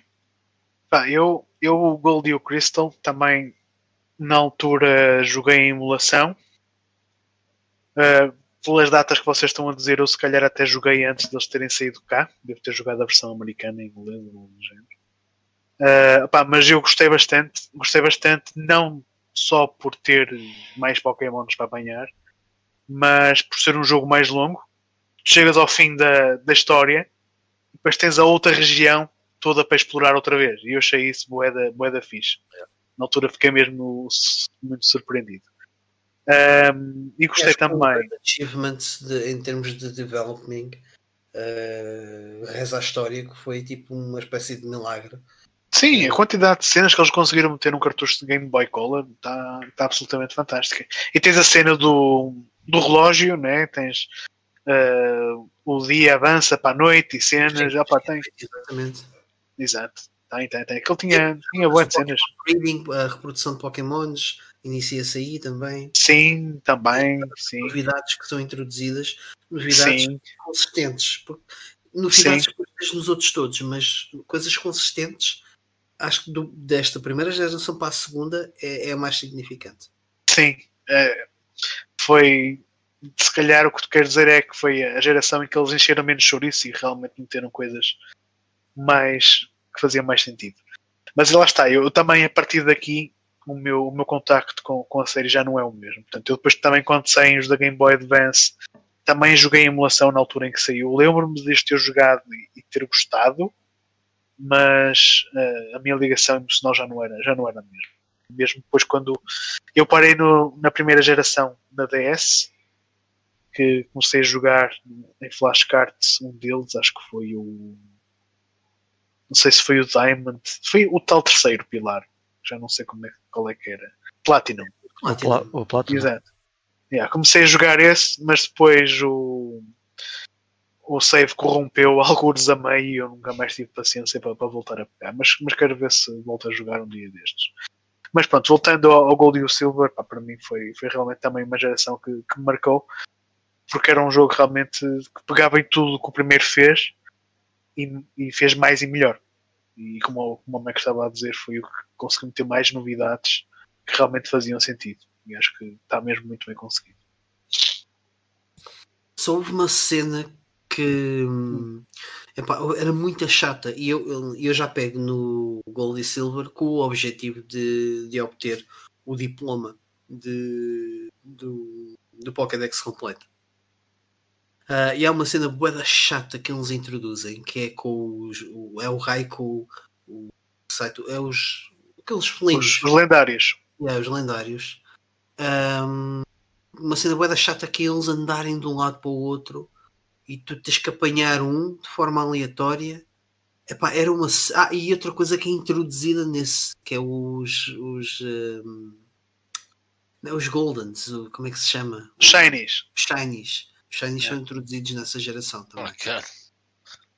Yeah, mas isso, isso eu por acaso nunca liguei.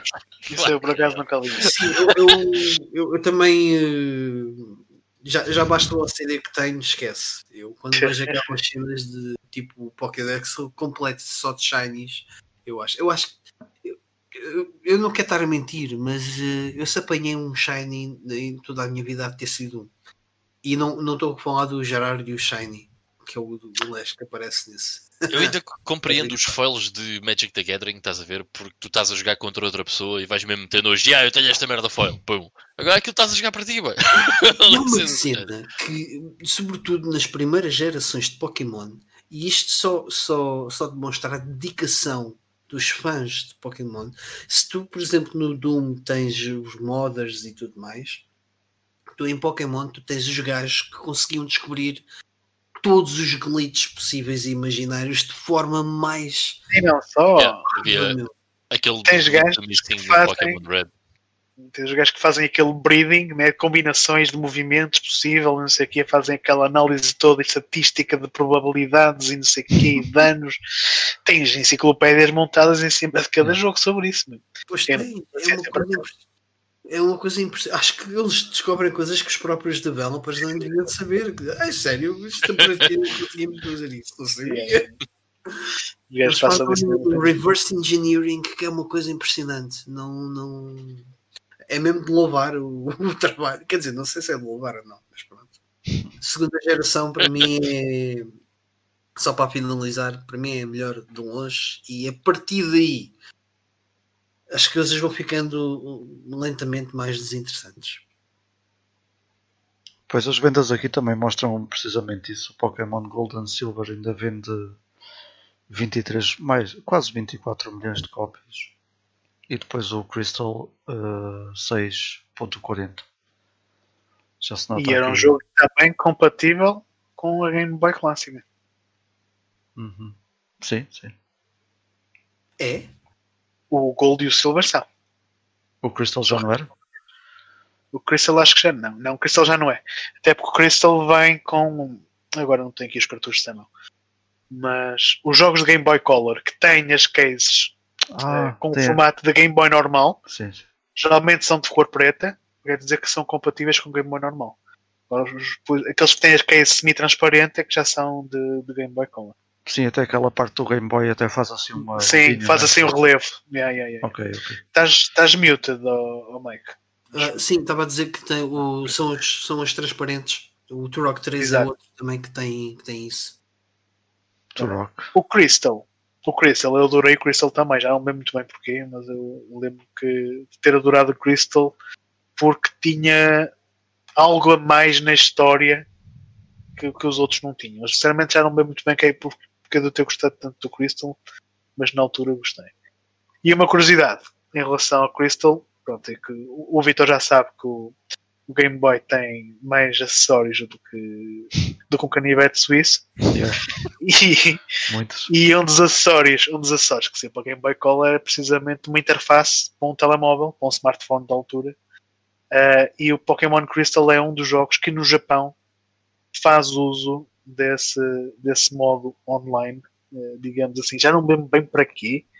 Não sei se era para transferir itens ou para mandar e-mails de um lado para o outro. Ser. Mas tinha, tinha uma conectividade qualquer que ficou apenas pelo Japão.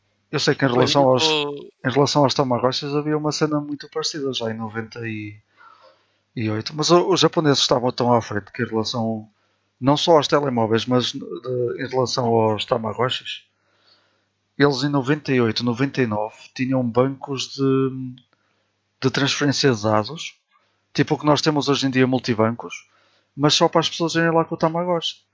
A tirar itens e a trocar itens e comidas e não sei o quê.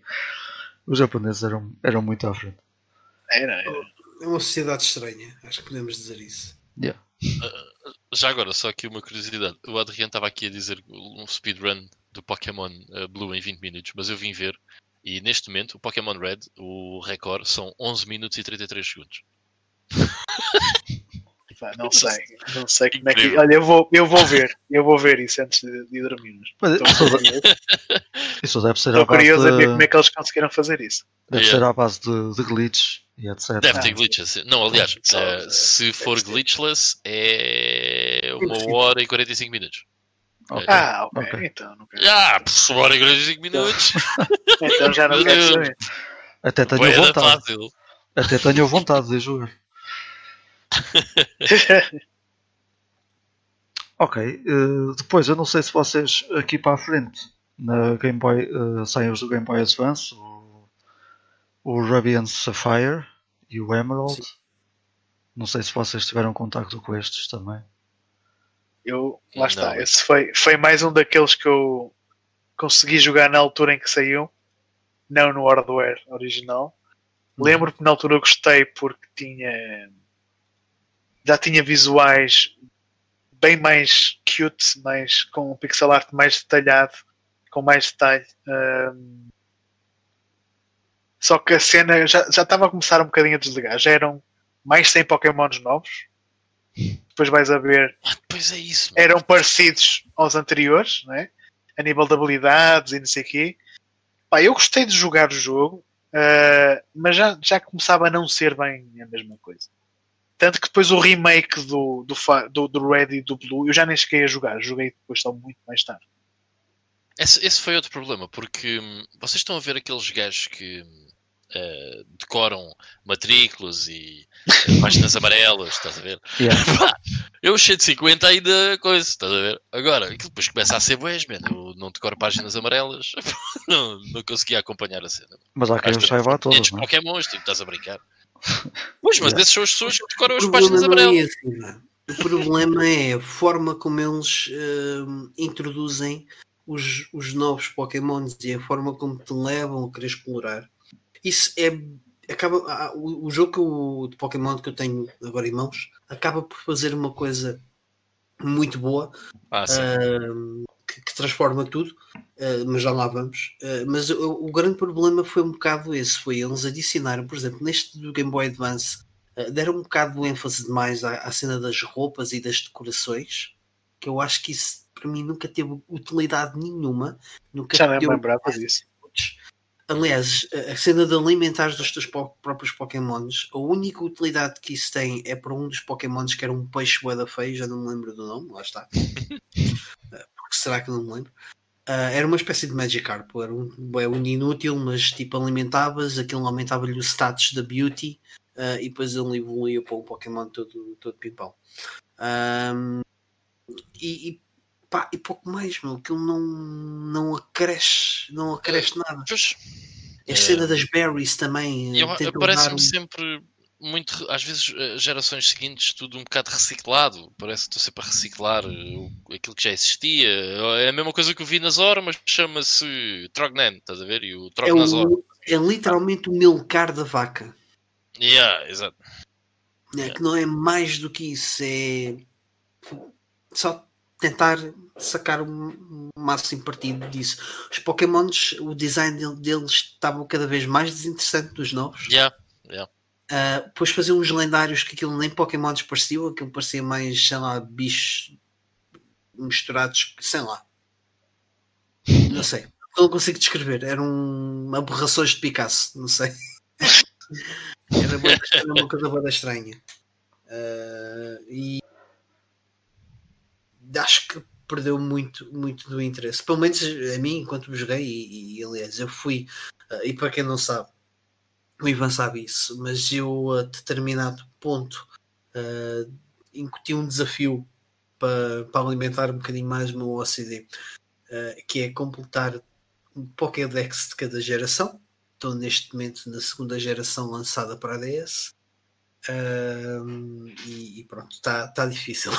Está difícil. E, e quando o, o jogo é assim difícil nesse sentido e torna-se desnecessário, fica, fica um bocadinho complicado.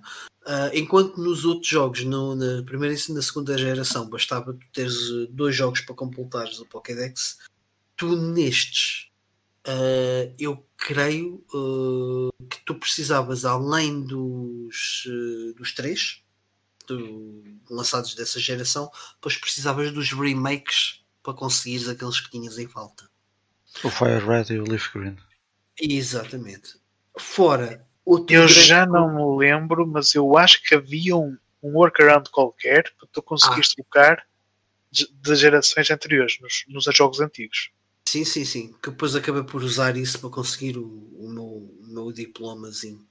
Uh, mas depois há um outro problema que aqui acrescem, uh, que é os eventos. Ok. Tu, a partir de, aliás, já, já no primeiro também tinhas os eventos com Mew É- Era um Pokémon especial que só através de um evento é que o conseguias, ainda que ele tivesse incutido no código. Ahm, só que depois eles aqui abusaram, acho que neste, neste terceira, nesta terceira geração, abusaram um bocadinho nesta, nesta temática dos, eh, dos eventos. E quem joga os jogos já um bocado depois, eh, portanto, não, não tem tanto interesse. Pokémon lentamente começava-se a tornar, o, como é que se diz, o, aqueles jogos tipo Warcraft, ou jogas na altura, ou depois aquilo tem um tempo de vida e deixa de ter eh, determinadas funcionalidades, ou não, não deixa de funcionar de todo. Eh, isso é um termo que agora Queres não estou a lembrar. Ok. Então a partir daqui vocês não jogaram eh, também, não tiveram mais contato. Não, não, eu tive, eu tive Ah, tu ainda. tiveste. Ok, Eu ok. tive. Não sei se o Ivo teve, mas eu tive. Sim, eu, eu joguei o. Lá está, joguei o Platinum. Hum. Não sei se cheguei a meio. Perdi o save e não voltei a pegar nele. Ah, sim, exatamente. Foi isso. Comecei, comecei a jogar o Platinum e já não estava a sentir assim. Ok. Mas tenho mais, tenho, os- tenho aí também o Black, o White, um deles para jogar. Também tenho os da 3DS, só que já não sinto assim grande apelo. Eventualmente devo dar uma, uma chance. Uhum. Yeah, eu acho que não são jogos uh, hoje em dia para mim. Eu lembro-me também de jogar um, uh, o Diamond uh, da DS. Pá, e já não. Está-se bem. É fixe. Joguei um Pokémon ao fim de algum tempo. Ao de alguns anos, mas aí. É. não era a mesma coisa já. Yeah. É, é curioso que a partir daí, em termos de vendas, o primeiro título de cada console acaba por vender sempre quase o dobro. Isso talvez viria precisamente por causa do desinteresse ou de- do primeiro também ser novidade. Uh, mas, sim. Pois. Temos então Sabes na. que tu, tu, a partir da DS, tu tens uma coisa que é o online. Ainda que o, o online da DS nos dias de hoje não funciona, creio eu, ou não funciona tão bem, ou é preciso um curso de engenharia para pôr aquilo a funcionar. Ahm, o, tu acaba- o tendo o online acaba por ter dar-te uma, uma vida diferente e tu já não precisavas de comparar se calhar os dois jogos para sei lá, tirar 100% Sim, partido. se calhar se estivesses na comunidade mais facilmente conseguias completar o Pokédex. Sim, Mas é, é, com- é quando aparece o online que começam também a aparecer esses, teoria, esses teoristas do pessoal que faz os almanacs dos stats de cada move que cada Pokémon aprende, que é preciso- precisamente para ter o Pokémon mais forte para derrotar os outros todos no, no online. yeah. Pá, yeah, eu vou jogar outros jogos antes. Yeah. Nada contra, porque lá está, eu tenho aqui alguns da, da DS e 3DS que quero jogar, mas já não é a mesma cena. Não? E, e nós, e nós não, não estamos a falar também nos spin-offs, porque senão não, não, não, não saímos daqui Sim, sim, hoje. Não saímos daqui, obviamente. Sim. Mas como nós somos do retro, falamos do retro e pronto. Os, Yeah. os Pokémons têm uma.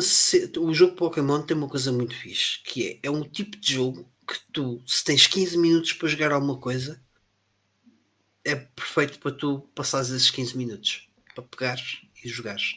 E, e uma cena bué fixe que, que, que as séries Pokémons têm têm feito é o jogo perfeito para eu ir para a cama e jogar um bocadinho hum, e até não sei se pela repetição aquilo faz qualquer coisa aqui no meu cérebro que até vai-me puxando os stores. Não sei se fazem, se me faço entender. Sim, sim, sim. Eh, tem um efeito bem relaxante, bem fixe para, para uma, pessoa ir, uma pessoa ir jogando. Um, e as bandas sonoras são, são sempre fantásticas, adoro. Adoro sempre ouvir. o- Man, se vocês quiserem sentir velhos, vão, metam a banda sonora do Pokémon Red e Blue. é bem Eu já, engraçado. eu já estou a ouvi-la agora aqui na minha cabeça. Eles estão a falar. Yeah. Fogo, é bem da louca. É bem da fixe. Uma excelente banda sonora. Olha, eu que em relação aos spin-offs, já que passámos por eles, destacava o, o Puzzle League, Yeah. porque foi um joguito que eu gostei muito, que ainda é, é bastante. Aquilo tinha uma jogabilidade tipo o panel da PON. Que é Mas relembra-me, o Puzzle League é o da Game Boy ou da Nintendo 64? o, o da Game Uh, Boy, Game Boy Color. do Game Boy Color. O, da- o, o da Então- Nintendo 64 tem outro nome, deixa-me ver aqui na lista. Puzzle Challenge? Puzzle Challenge, yeah. Ok, esse, esse não joguei, não sei se Puzzle é, League, Puzzle League Challenge. Não, acho que deve jogar. Deve É. jogar porque tem. é igual. Não, tem mais jogos diferentes. Ok. Mais puzzle games diferentes. Mas também é a base do panel de Pon. Tens boa de conteúdo nesse. Sim, Acho que eu vais adoro, gostar desse. eu adoro o panel da PAN. Acho que é dos melhores joguinhos. Vais gostar do, do, do da Nintendo 64, então. Ok. É de experimentar, nem que seja em emulador. O panel da PAN, por acaso, agora estava-me a lembrar que ele cá na Europa chama-se Tetris, Tetris Attack. Tetris Attack, yeah. E o gajo, o, como é que se chamava o, o, o que criou o Tetris, o Pagito Nobre, ainda hoje em dia deve-se perguntar como é que aquilo se chama Tetris. Porque não tem nada a ver. Para vender. Vai ver, yeah. lançassem um, lançavam esse jogo como panel de Pon aqui na, na Europa e nos Estados Unidos, não ia vender nada, né? Ninguém ligava. já. Foi Pois, yeah, é verdade. Yeah. Talvez como aconteceu ao Dr. Robotnik e ao, e ao Sim. Kirby Avalanche, não é? O Kirby Avalanche. Sim, o- sim, sim. yeah. Somos todos puyo puyo. Yeah. Que cena estranha. O Enfim. Dr. Mario. Ah, mas esse não mudou de nome, pelo menos. Estou a gozar. estou a gozar. sim, sim. O Dr. Mario é muito fixe também. É, acaso. é. Ok. Ah, olha, já agora, ah, só um spin-off, destacava aí o Pokémon Link. Pokémon Link da DS é fixe. É porrer. Não sei se. Olha, és capaz de curtir, Vitor. Não sei, não, não sei. Ah, sim. Eu, o que eu joguei, outro que eu joguei na 3DS, acho que tem a ver com esse. Que também saiu Aquilo na. é. Que é o, tal, É. é o tal joguinho que eu ainda cheguei a fazer uma. Uma análise para. Para apostar-te. Hum. Deixa-me só ver aqui como é que ele se chamava. Ainda há pouco falamos disso antes de. Antes Enquanto procuras, se gostaste do, do Rayman M, tens que experimentar o Pokémon Dash. O Dash? Ok. Também é de Estou a gozar. É horrível. ok? É horrível. É horrível.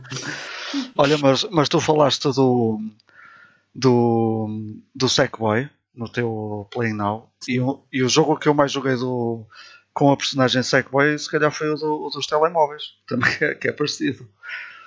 Que eu nunca tive muito contacto. Sim, sim, também saiu um jogo que, da- daqueles joguinhos em que, o- que a personagem Ah. está sempre a correr Ah, e tu ok. só clicas para saltar. O Sackboy também teve um jogo assim. Olha, mas de, de spin-offs de, de Pokémon, um que eu gostava de destacar e e que gostei muito, até porque me fez um grande favor, porque curou-me aqui um bocadinho o problema que eu estava a ter com o Tetris no Game Boy, é o Pokémon Pinball. Um, que é um jogo bem interessante, porque também, uh, portanto, é um jogo de pinball em que tem uma temática de apanhar Pokémons de vez em quando. Uh, há uns eventos que a gente consegue ativar no, no jogo de pinball, conforme os pontos e conforme o- onde con- conseguimos colocar a bola, que aleatoriamente vai eh, conforme a zona e a área onde tu Uhum. vais eh, fazendo trigger, vai Conforme os arcos no- se alinharem, é, consegues. consegues apanhar determinados tipos de Pokémon e é uma forma de tentares completar o Pokédex jogando pinball. Que, mas está muito giro, está bué, bué giro. E depois tem uma cena bem engraçada que é eh, tu quando começas o jogo Pokémon Pinball podes selecionar se queres a versão Blue ou a versão Red. Que, que só apanhas os Pokémons de determinada, determinada geração, de determinado cartucho, aliás. Mas já, já, já não me lembrava disso. Está muito fixe por acaso. Olha, o jogo, o jogo que eu estava aqui, que não, que não. Eu até disse no início que era o Pokémon Shuffle, mas não é. É o Pokémon Link Battle. É o Link Battle, é. Yeah. Esse, esse foi o tal que eu fiz a, a análise. Que eu, eu- este shuffle que estás a falar eu também não conheço, nem sei se existe. Eu, eu por acaso estava aqui a Acho que ler já na lista e, e Pokémon Shuffle, sim. Já ouvi falar nisso. se calhar tem alguma coisa parecida. E, e tens o Trading Card Game para Game Boy. Eu lembro-me na altura que comprei isso, Sim. mas eu nunca gostei disso. Daquele, É, é um trading card game muito simples. Sim. Mas não, estou a dizer para falar do jogo. Estou a falar do jogo. Mas Sim, o, sim, o sim. jogo de Game Boy também.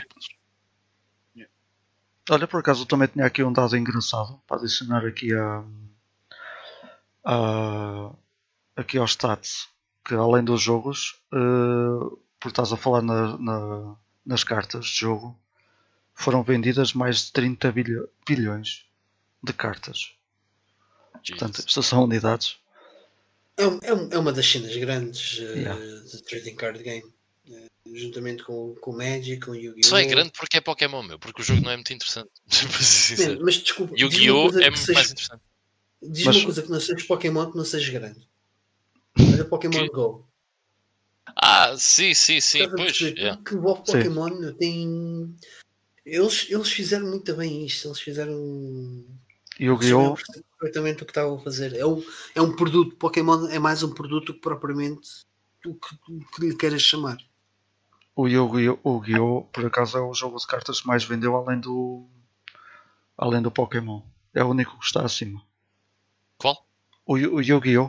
que tu estavas a Magic falar. the Magic the Gathering tem que ter vendido mais, é impossível. Eh, pá, pela, pela- que. pela informação, não. Que? A sério? informação. Isso não pode. É pá, o quê, man? É o segundo jogo. É o segundo. É o segundo trading card game mais vendido atrás do Yu. Yu-Gi-Oh! Não é uma cena. pá. Eu, eu, Pá, é, é a informação que eu tenho aqui. man, eu é Fireball em cima desses gajos todos. Como é que é possível, meu? Por acaso eu pensei que Magic. Pensei que Magic era, eh, era o mais conhecido nos trading card games. Mas Ah, não, é, ok. É, É o Magic. pelo que eu estou a ver aqui é Magic, Pokémon, Yu-Gi-Oh!, uh, Dungeons and Dragons, Card Ok. Fighter, Dragon Ball Super. Uh, what? Final Fantasy. Ok. Whatever. What?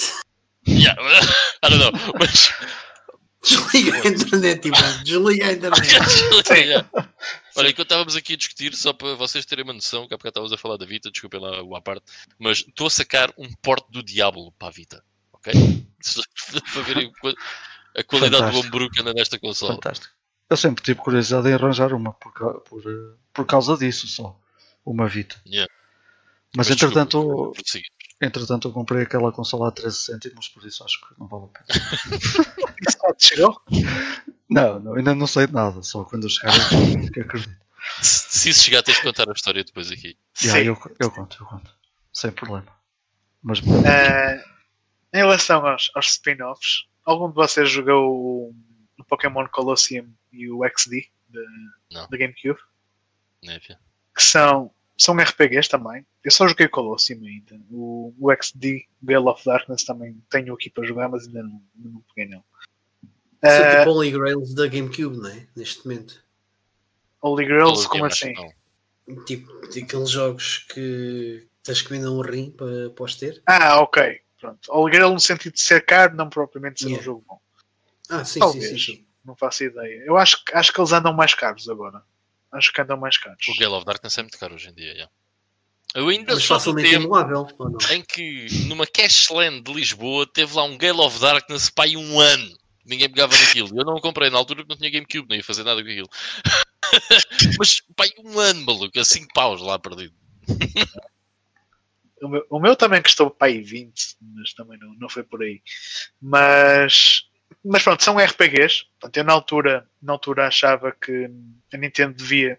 A GameCube, pronto, eu, eu comprei a GameCube eh, quando, quando era mais novo, foi a primeira consola que eu comprei com o meu dinheiro, porque eu acreditava que aquela consola tinha potencial para, para, para destronar, eh, não ia dizer destronar a PS2, mas para, para estar ali taco a taco, porque tinha, tinha um bom hardware e tinha reunido ali uma série de IPs interessantes, como os Resident Evil e, e algumas coisas da SEGA que eu também gostava, também saíram, saíram na GameCube. Pá, e uma das coisas que, que a Nintendo devia ter feito, na minha opinião, era fazer um RPG eh, como os Pokémon portáteis, mas numa consola caseira, com, com gráficos decentes, essas cenas todas. que vai fazer na Switch 20 anos depois, pá, aí, não é? Mas a Switch é uma consola híbrida, portanto o salto, estás a ver, não é, não é bem a mesma coisa. Portanto, eles acabaram por fazer então dois RPGs, que é o Colosseum e o, e o Gale of Darkness, mas são, são jogos diferentes que tu não andas ali a, a colecionar Pokémons, não os podes apanhar os selvagens. Aquilo é, já não me lembro muito bem, mas tipo tens que andar atrás dos Shadow Pokémons, tipo, andas ali a roubar os Pokémons dos, dos vilões que os andam a escravizar e cenas assim. É, é um bocado mais rebuscado. Mas não. Eu joguei Colosseum não achei um mau jogo de todo. Portanto, o Gale of Darkness também quero, quero ver esse jogo em breve. Sim, Ok. eu, eu, eu- tocaste em uma cena, desculpa, eh, não sei se tinham a falar.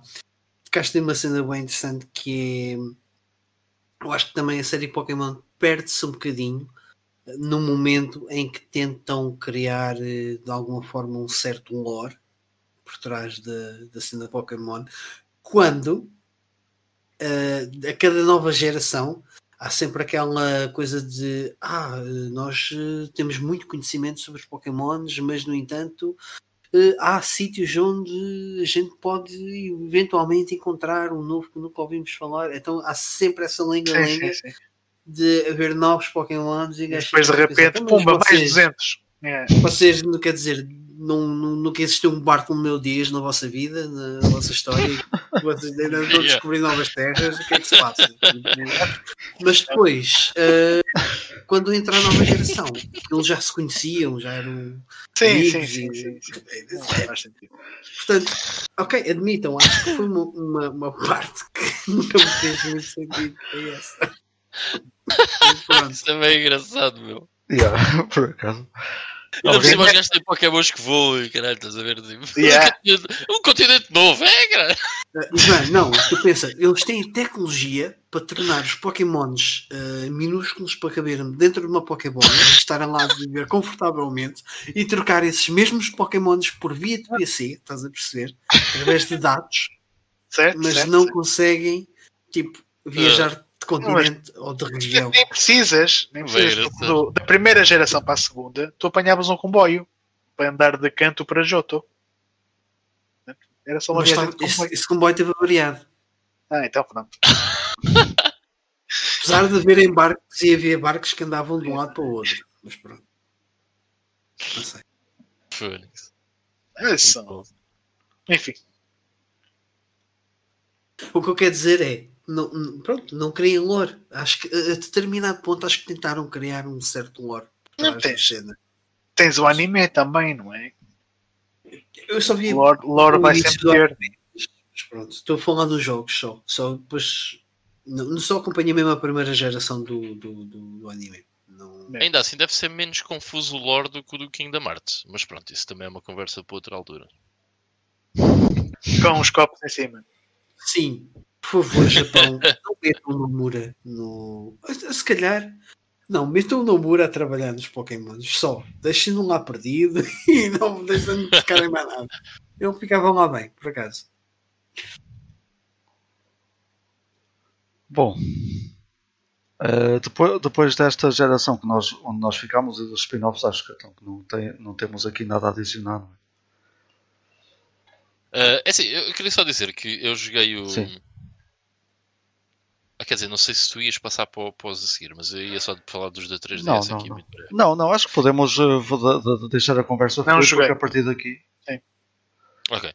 Não, eu queria só falar uh, ligeiramente dos da 3DS porque uh, tive a oportunidade de os jogar quando eles saíram. Um, e esses eu estava mais entusiasmado, para ser sincero. Quando saiu o Pokémon Y e o Pokémon X, eu estava entusiasmado porque parecia-me que havia realmente algo diferente naqueles Pokémons, uh, que tinham finalmente saído daquela forma tão clássica que já se vinha a repetir desde o Game Boy até à Nintendo DS, que foi aquilo que me fez também perder uh, bastante interesse na série. E naqueles da 3DS parecia diferente, parecia que o mundo estava. Era um mundo maior, já tinha uns gráficos em 3D Uh, mais, uh, mais interessantes, mesmo as batalhas já, já eram mais já tinham um, um grafismo mais interessante. Enfim, parecia-me um jogo diferente, maior e quis uh, explorar esses Pokémon. E realmente, quando saiu o Pokémon X, o Pokémon X, eu joguei-os e, e gostei. Pá, curti na altura. Só que um, é um bocado aquela cena da novidade, porque quando sai o Omega Ruby, vamos outra vez bater na mesma tecla, que é, ok, agora é igual ao Pokémon Y. okay? E depois, eu não joguei o Pokémon Sun e o Ultra Sun, Moon, Ultra Moon, mas do que vi, acaba tendo o Pokémon Y, ok? Portanto, acaba por não ser, ou seja, estamos a cair outra vez no mesmo erro. Mas foram jogos que, como já são um pouco diferentes, e vocês, eh, o Ivy e o Mike, agora provavelmente vão chegar a essa geração eh, no futuro, uh, vão perceber isso, que são jogos diferentes e que o primeiro realmente é fixe e tal, mas depois vamos bater na mesma tecla novamente e pronto. Eu, eu, pelo menos perdi o interesse a seguir ao Omega Ruby e já não tive interesse para jogar o, o Moon e o Ultra Moon. Mas são diferentes, são fixes, são, continuam a ser bons jogos mas it's not for me. Sim, Sim, eu acho que, acho que são todos eles bons jogos. Só que Sim, simplesmente lá está. É mais do mesmo. Yeah. E, Mas são bons jogos, mas. Alguém jogou Pokémon Go? Nope. Já, eu joguei. Não. Eu experimentei só- aquilo durante uns tempos. yeah. Aquilo, aquilo não, é- não, atenção, aquilo é um conceito muito giro. É. Ah, só que tem um grande problema, aquilo papa a bateria que é uma coisa parva. Pois. Ah, e de facto há uns acessórios bem interessantes para usares, tipo um relógio. Que aliás, acho que um dos jogos do- da 3DS tinha também um relógio, ou o que é que era? Ah, Era o Art Gold. Art Gold Soul Silver, yeah, Hum. eram os remakes. Se bem que eu nunca percebi muito bem qual era a funcionalidade desse relógio, Ahm, mas uh, o, o relógio para o, para o game- para o Pokémon Go uh, era bem interessante porque aquilo depois acabava por ser um- uma extensão daquilo que se passava no telemóvel, pois não, não papava tanta, tanta bateria. Uh, e aliás, eu não sei se eventualmente irei investir numa cena dessas uh, para trocar por exercício, já que não o faço, uh, para darem uns passeios e queimar umas calorias e, e divertir-me um bocadinho, porque eu gosto dessa cena de, de apanhar os monstrinhos, esses colecionáveis. Uh, eu só queria acrescentar, era voltando um bocadinho aqui atrás, na, nas, na- o grande defeito que eu aponto à série Pokémon até ao ponto em que eu a joguei, que neste momento é o Black and White, é ser de- demasiado repetitiva, como temos vindo aqui a mencionar. E no Black and White já se sente aqui algumas diferenças. Eles no Black and White fazem uma coisa que não fizeram nos outros. Ah, os outros Pokémons até ao Black and White têm eh, sempre os mesmos starters, ou o mesmo género de starters. São os Ratatás, os PJs. É sempre a mesma coisa de início, ou Pokémons muito parecidos eh, de, introduzindo aqueles da nova geração. E no Black and White eles fazem uma coisa bem interessante, que é eles adicionam 150, novos, 150 Pokémons novos, se não estou em erro, e tu só até o endgame só tens os Pokémons da nova geração. Que te dá um feeling de estares a jogar um jogo completamente novo. Mesmo que Ok. tu não o queiras, mesmo que tenham muitas coisas semelhantes. Já não, Ah, não vês os Zubats e os Ratatás por todo não, lado. só, só muito, só depois do endgame. Que também foi outra das gimmicks que, o- que a série Pokémon introduziu, porque não falámos aqui, ah, que é o post-game. Tu, quando acabas o jogo, estás tipo a 10% daquilo que podes fazer, na, pelo menos falando nos, nos últimos que joguei.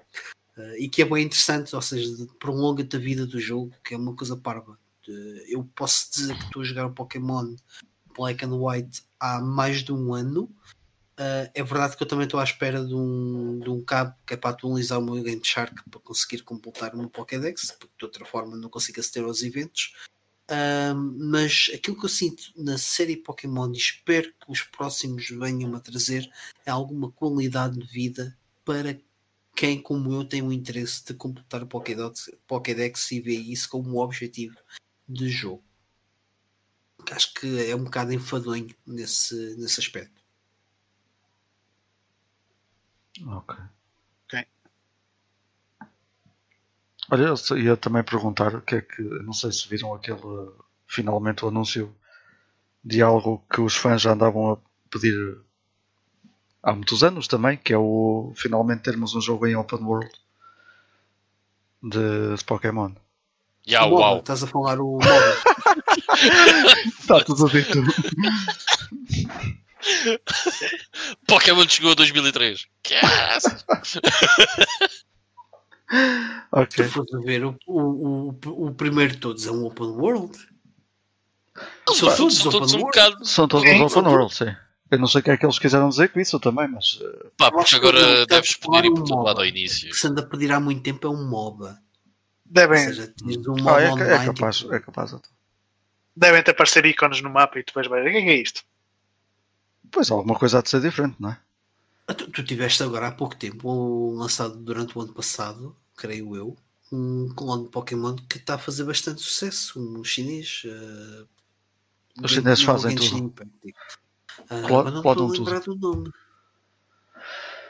Ah, eu lembro-me dessa cena, já ouvi uma grande febre com Não isso. é o, estava a vir Genshin Impact, mas não é o Genshin Impact. Esse é o outro. Esse é o do Zelda. Esse é o clone do Zelda. Sim. É tudo clones. Sim, dá, porque, olha, há bocado o Mike estava a falar de Little Big Planet. Um clone de Super Mario Brothers, meu. É como a música, foi toda feita nos É anos o 80. Tenten. Lembrei-me, Tenten. Não faço ideia Olha, de que estás a falar. o João Silva estava a dizer, eu tentem. Também não, também não conheço. que, que tem a diferença, creio, se- segundo aquilo que, que sei, pouco, muito pouco que sei, é que acaba por ser aquilo que a série Pokémon se calhar até precisava de alguma forma e fazer algum sentido, que é ser um MOBA. Uhum. Portanto, ser um jogo alocado num servidor e, tu, e um gajo vai andando pelo mundo e tipo, andar de- já, te- já, aliás, já tens os mods de Pokémon para o Minecraft, portanto, não sei porque é que ainda não fizeram isso. Ah, de ser um MMORPG. É, é. Ok, ok. Ah, sim, isso acho que faz, acho que faz todo sentido para, para a série Não, Pokémon. Acho que não é um. MOBA, isso não se chama MOBA. Não, Ah, não. não, MOBA é tipo. League of Legends. Legends, e- yeah. Ah, ok, Dota, ok. sim. Pô, Peço desculpa. É, um- Não. é diferente. Cenas online Não, não é comigo. Não desculpa. Mas um M... Yeah. You're fired. Não, mas cenas, cenas, cenas para um MMORPG, assim, acho, que- acho que faz todo sentido. Uhum. Todo sentido mesmo. É o João Silva já tem, a, é, já tem a desculpa, descobrem, fazem uma expansão com Pokémons novos, que é um continente novo. Alguém levou o corredor dos Pokémons 30, 30 km ali para aquele lado. Uh, continente. O João Silva estava aqui a dizer, o é o nome dele, que é o Pokémon Legends Arceus. Portanto, isto quando eu tiver um remake vai ter o nome do caraças. Se agora já é assim grande. Como os outros todos.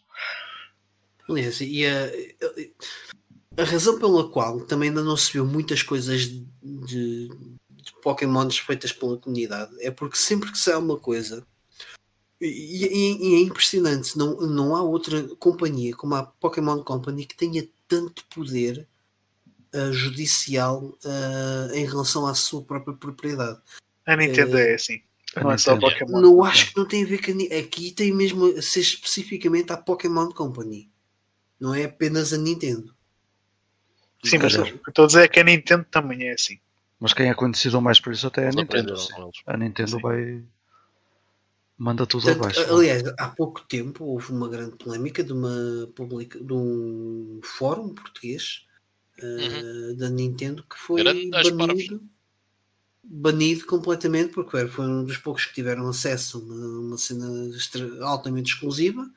Eh, divulgaram era os, e eh, aquilo- Eles tiveram acesso a um review code como nós tínhamos na Nintendo, Fórum Nintendo, F Nintendo, qualquer coisa Sim, acho sim, que sim. A Mas eles não podiam falar daquilo, meu. Tipo, mas Sim, não sim. foi segundo o, o, que- o que li eu vi, não foi tanto a Nintendo a pressioná-los, mas sim a Pokémon Company que, que os entalou É sentido. provável, é provável. Mas os os, o que os gajos fizeram também acho que pá, Sim, é assim. eles foram revelar eh, po Pokémons novos Sim, antes sim, do jogo sim. Eles sair. assinaram um NDA, não é? Exato, Sim, assinas um, não, quando assinas um. não estou a desculpá-los. O que eu quero dizer é, lembro-me, ah, havia um, um Pokémon, eu não me lembro qual era o subtítulo que lançaram, mas acho que era um jogo que estava brutal, utilizando a engine do, do Emerald, ahm, que foi lançado e foi apagado da internet. Sim, sim, mas o Metroid 2 Another Remake Yeah, esse está sempre aí. também foi, foi a sempre aí com, com o Boa. Portanto, A própria Nintendo já tem essa postura muito hostil perante É. tudo o que é homebrews. A parte de pirataria percebe-se, ok. Eles estão a proteger a intelectualidade, de, intelectualidade, de propriedade intelectual agora deu-me um nosso, um nosso ego aqui no, no cérebro. Uh, mas cenas de homebrews e tal, opa, acho, que, acho que às vezes também é, é demais. Aliás, A uma... SEGA é mais fixe. A SEGA, tu fazes um bom homebrew, eles vão-te lá buscar, vá, agora buscar. faz o jogo. yeah, yeah, isso aconteceu com, Tens com o uma Sonic história Mania. parecida da Nintendo, com o Star Fox. Ok. Não, não conheço. Não sei se Ah, aquele do Star documentário da Fox net. Adventures. A origem Do- de Star Fox, Não, sim, não, não, não, não, não tem a ver com o Star Fox Adventures, o primeiro Star Fox de todos. Sim, Está ser- é um da jogo-. Sim, Era um jogo da Argonaut, sim. sim. Eu por acaso não... que Diz, Sim, diz. desculpa. Não, ia só dizer. Epá, esse documentário da Netflix eu vi, mas eh, sinceramente até nem revi porque não, não achei assim nada do outro mundo. Tinha algumas coisas Mas interessantes, mas era muito Tem fraco, essa é? informação. que é interessante. Sim, Foi sim. a ver é que a Argonaut mostrou-lhes tipo um protótipo e eles. Então faz, É. faz o jogo, é isso? N- Yeah. Não, basic, exato, basicamente eles descobriram, fizeram reverse engineering ao Game Boy, disseram, olha, o Game Boy dá para fazer gráficos 3D. A Ok. Nintendo foi lá Yeah, e eles yeah, pensaram, yeah, estamos fodidos, vamos levar Mas eles lançaram, eles lançaram um jogo para o Game Boy a preto e branco com 3D poligonal, assim. Yeah, yeah, yeah, yeah, yeah. E Já não eles, em vez de serem processados, foram contra. É muito bem, Pronto, e mas- mas sabes quem é que-. Sabes quem é que também mandou uma demo técnica à Nintendo? Perguntar se podia lançar um jogo. O John Carmack. Que Eles, Ah, eles pois, fizeram sim, eles, o- com o Commander dizer, King. eh, o o Commander King Mario- nesse mesmo Exato. documentário é, é- é mencionado, exato. Olha, mas em relação a isso, tivemos há pouco tempo a história do, do GoldenEye, da Nintendo 64, que agora sabe-se que, que foi alguém da Nintendo que não deixou o jogo lançar na, na 360. Yeah. Foi só o gajo dizer que não, isso não sai. E o jogo está feito. Eu já estive a a, imaginar. eu já estive a jogar o. Software- Está muito bom. Mas não sei porque imaginam é se que. a ID Software tivesse ficado afiliada à Tens o Nintendo? Rogue Agent. Sim! o. Tinha sido uma cena bem engraçada. Yeah. O Doom era exclusivo da Super Nintendo nesta altura. What? Tinha sido que o mundo era bem diferente. Eram zombies. Pelo menos o meu. Eram zombies. Oh, Mike, estavas a falar do, do Rogue Agent, mas não tem. eh, Sim, eles não têm muito a ver, acho eu, o jogo. O Rogue Não. Agent é basicamente jogas no papel do vilão, acho eu, não é? Eu, eu nunca joguei, eu nunca joguei. Também nunca joguei. Mas eu não percebo porque é que a Nintendo pôs o travão no remake do GoldenEye. Porque é um jogo baseado num filme. E não foi produzido pela Nintendo. Quer dizer, Sabe-se lá. a Nintendo pode ter tido realmente Se calhar ainda tinha direitos, ou. mão, mão- mão na produção. Pois. Mas não deixa de ser uma IP licenciada. A Nintendo foi uma licensee. Eu por acaso pronto, tive. isso a- é- Chamava-se GoldenEye 64, tinha lá 64 incluído no nome também, e isso era uma propriedade deles. Não Eles tinha, não podem fazer trademark no número. Mas não, Não tinha sei, o 64, não tinha. Não tinha, não. Não tinha. Não tinha? Não, então, não, não. Se calhar é. Mas se calhar a Nintendo investiu dinheiro na, na criação do jogo. não é? Mas não, não tinha. não. Estou aqui a pensar. Pode Eu joguei o jogo o ano passado. Mas também Realmente saiu, não saiu não há muito tempo o Doom. Acho que foi o Doom 64 ou o Quake 64. Do Doom 64. O Doom 64 tem lá o 64 e também ninguém. Isto é, Sim, Pá, não mas sei. E foi lançado por quem? Para onde? pá, pela Bethesda? Yeah. Não foi para a Switch? Não, está em todo Eh, lado. Não só. em todo lado. Todo lá. Ah, ideia que tinha yeah. sido para a Switch. Não, não, está em todo lado. Também tens na Switch. Portanto, não deve ter sido por aí. Em relação a este GoldenEye é muito estranho porque eu já estive a jogar o jogo e além de estar muito completo, ou todo completo, estava mesmo prontinho a ir para a loja tá, e está muito fixe. Aquilo tem um botãozinho só a título de curiosidade porque eu nunca falei aqui, que é o RB na, no comando da Xbox, que muda em tempo real eh, gráficos remake e gráficos da Nintendo Ok. 64. Uhum. E, é- e o efeito é muito engraçado, Yeah. muito engraçado. Portanto, é uma pena Eu, que eu não o- saído. só um à parte, Vitor. Eu joguei o GoldenEye o ano passado. Hum. O GoldenEye, até ao último terço do jogo, estava prestes a entrar no top 10 desse, desse ano. Eu estava a adorar o jogo. Epá, a partir do último terço, aquilo torna-se uma, um- uma cena penosa. Torna-se Rush. muito difícil. É um rush Muito. até Eu joguei no sistema original. Ah, yeah. Portanto, sofri, sofri bastante. Uh, sobretudo aquela mission control é uma coisa. Eu nunca acabei o jogo. É o control room ou qualquer coisa assim. É, é a antepenúltima missão, é uma coisa estúpida. Em que tens que proteger a Natália. É Phonics, é horrível. Pronto, Ok. é bom jogo. Tenho, tenho que ver se eu acabo um dia. Pronto, malta. Não sei se querem adicionar aqui mais alguma coisa ao nosso tema. Até porque também está a ficar um bocadinho tarde. Sim, seja depois que a não. falar da, da série Pokémon toda. uh, Sim, é. Era até às 5. isto, isto era só parte 1. Tínhamos que Yeah. fazer a Exato. parte 2. Não, mas se tiverem jogado outro jogo e quiserem falar dele, outro jogo da série Não, mais para a não. frente. Mas acho que Mesmo. nenhum de nós Os jogou. mais recentes, né? Eu, eu- tu- tudo o que tinha a dizer sobre a série Sim, Pokémon acho que já ficou, já ficou dito. Já vou dormir mais descansado hoje. Ok. Eu vou, eu vou dormir a ver a tal speedrun. 12 minutos. 12 minutos. Adormeces rápido. 11 minutos já. Ok, malta, então acho que vamos eh, ficar por aqui para este episódio, também para não alongar muito pela noite dentro.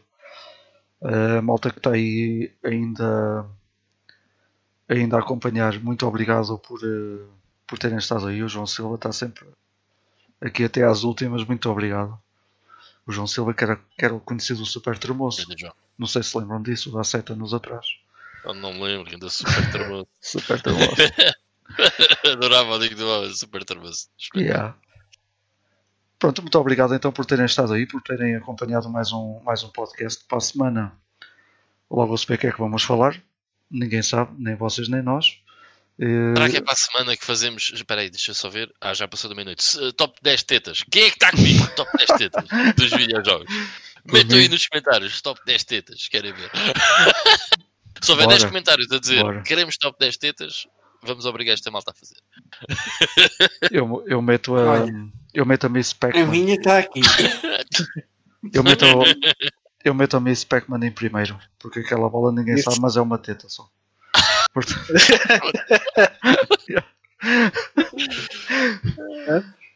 Ok, Já malta. ganhou? Já está. Bem, malta, vemo-nos para a semana então, segunda-feira, às nove e meia, eh, para ter estas conversas novamente. Fiquem bem e tenham o resto de boa semana e muitos jogos. Tchau, Abraço. Tudo bom, pessoal. pessoal. Fiquem bem. Fiquem bem.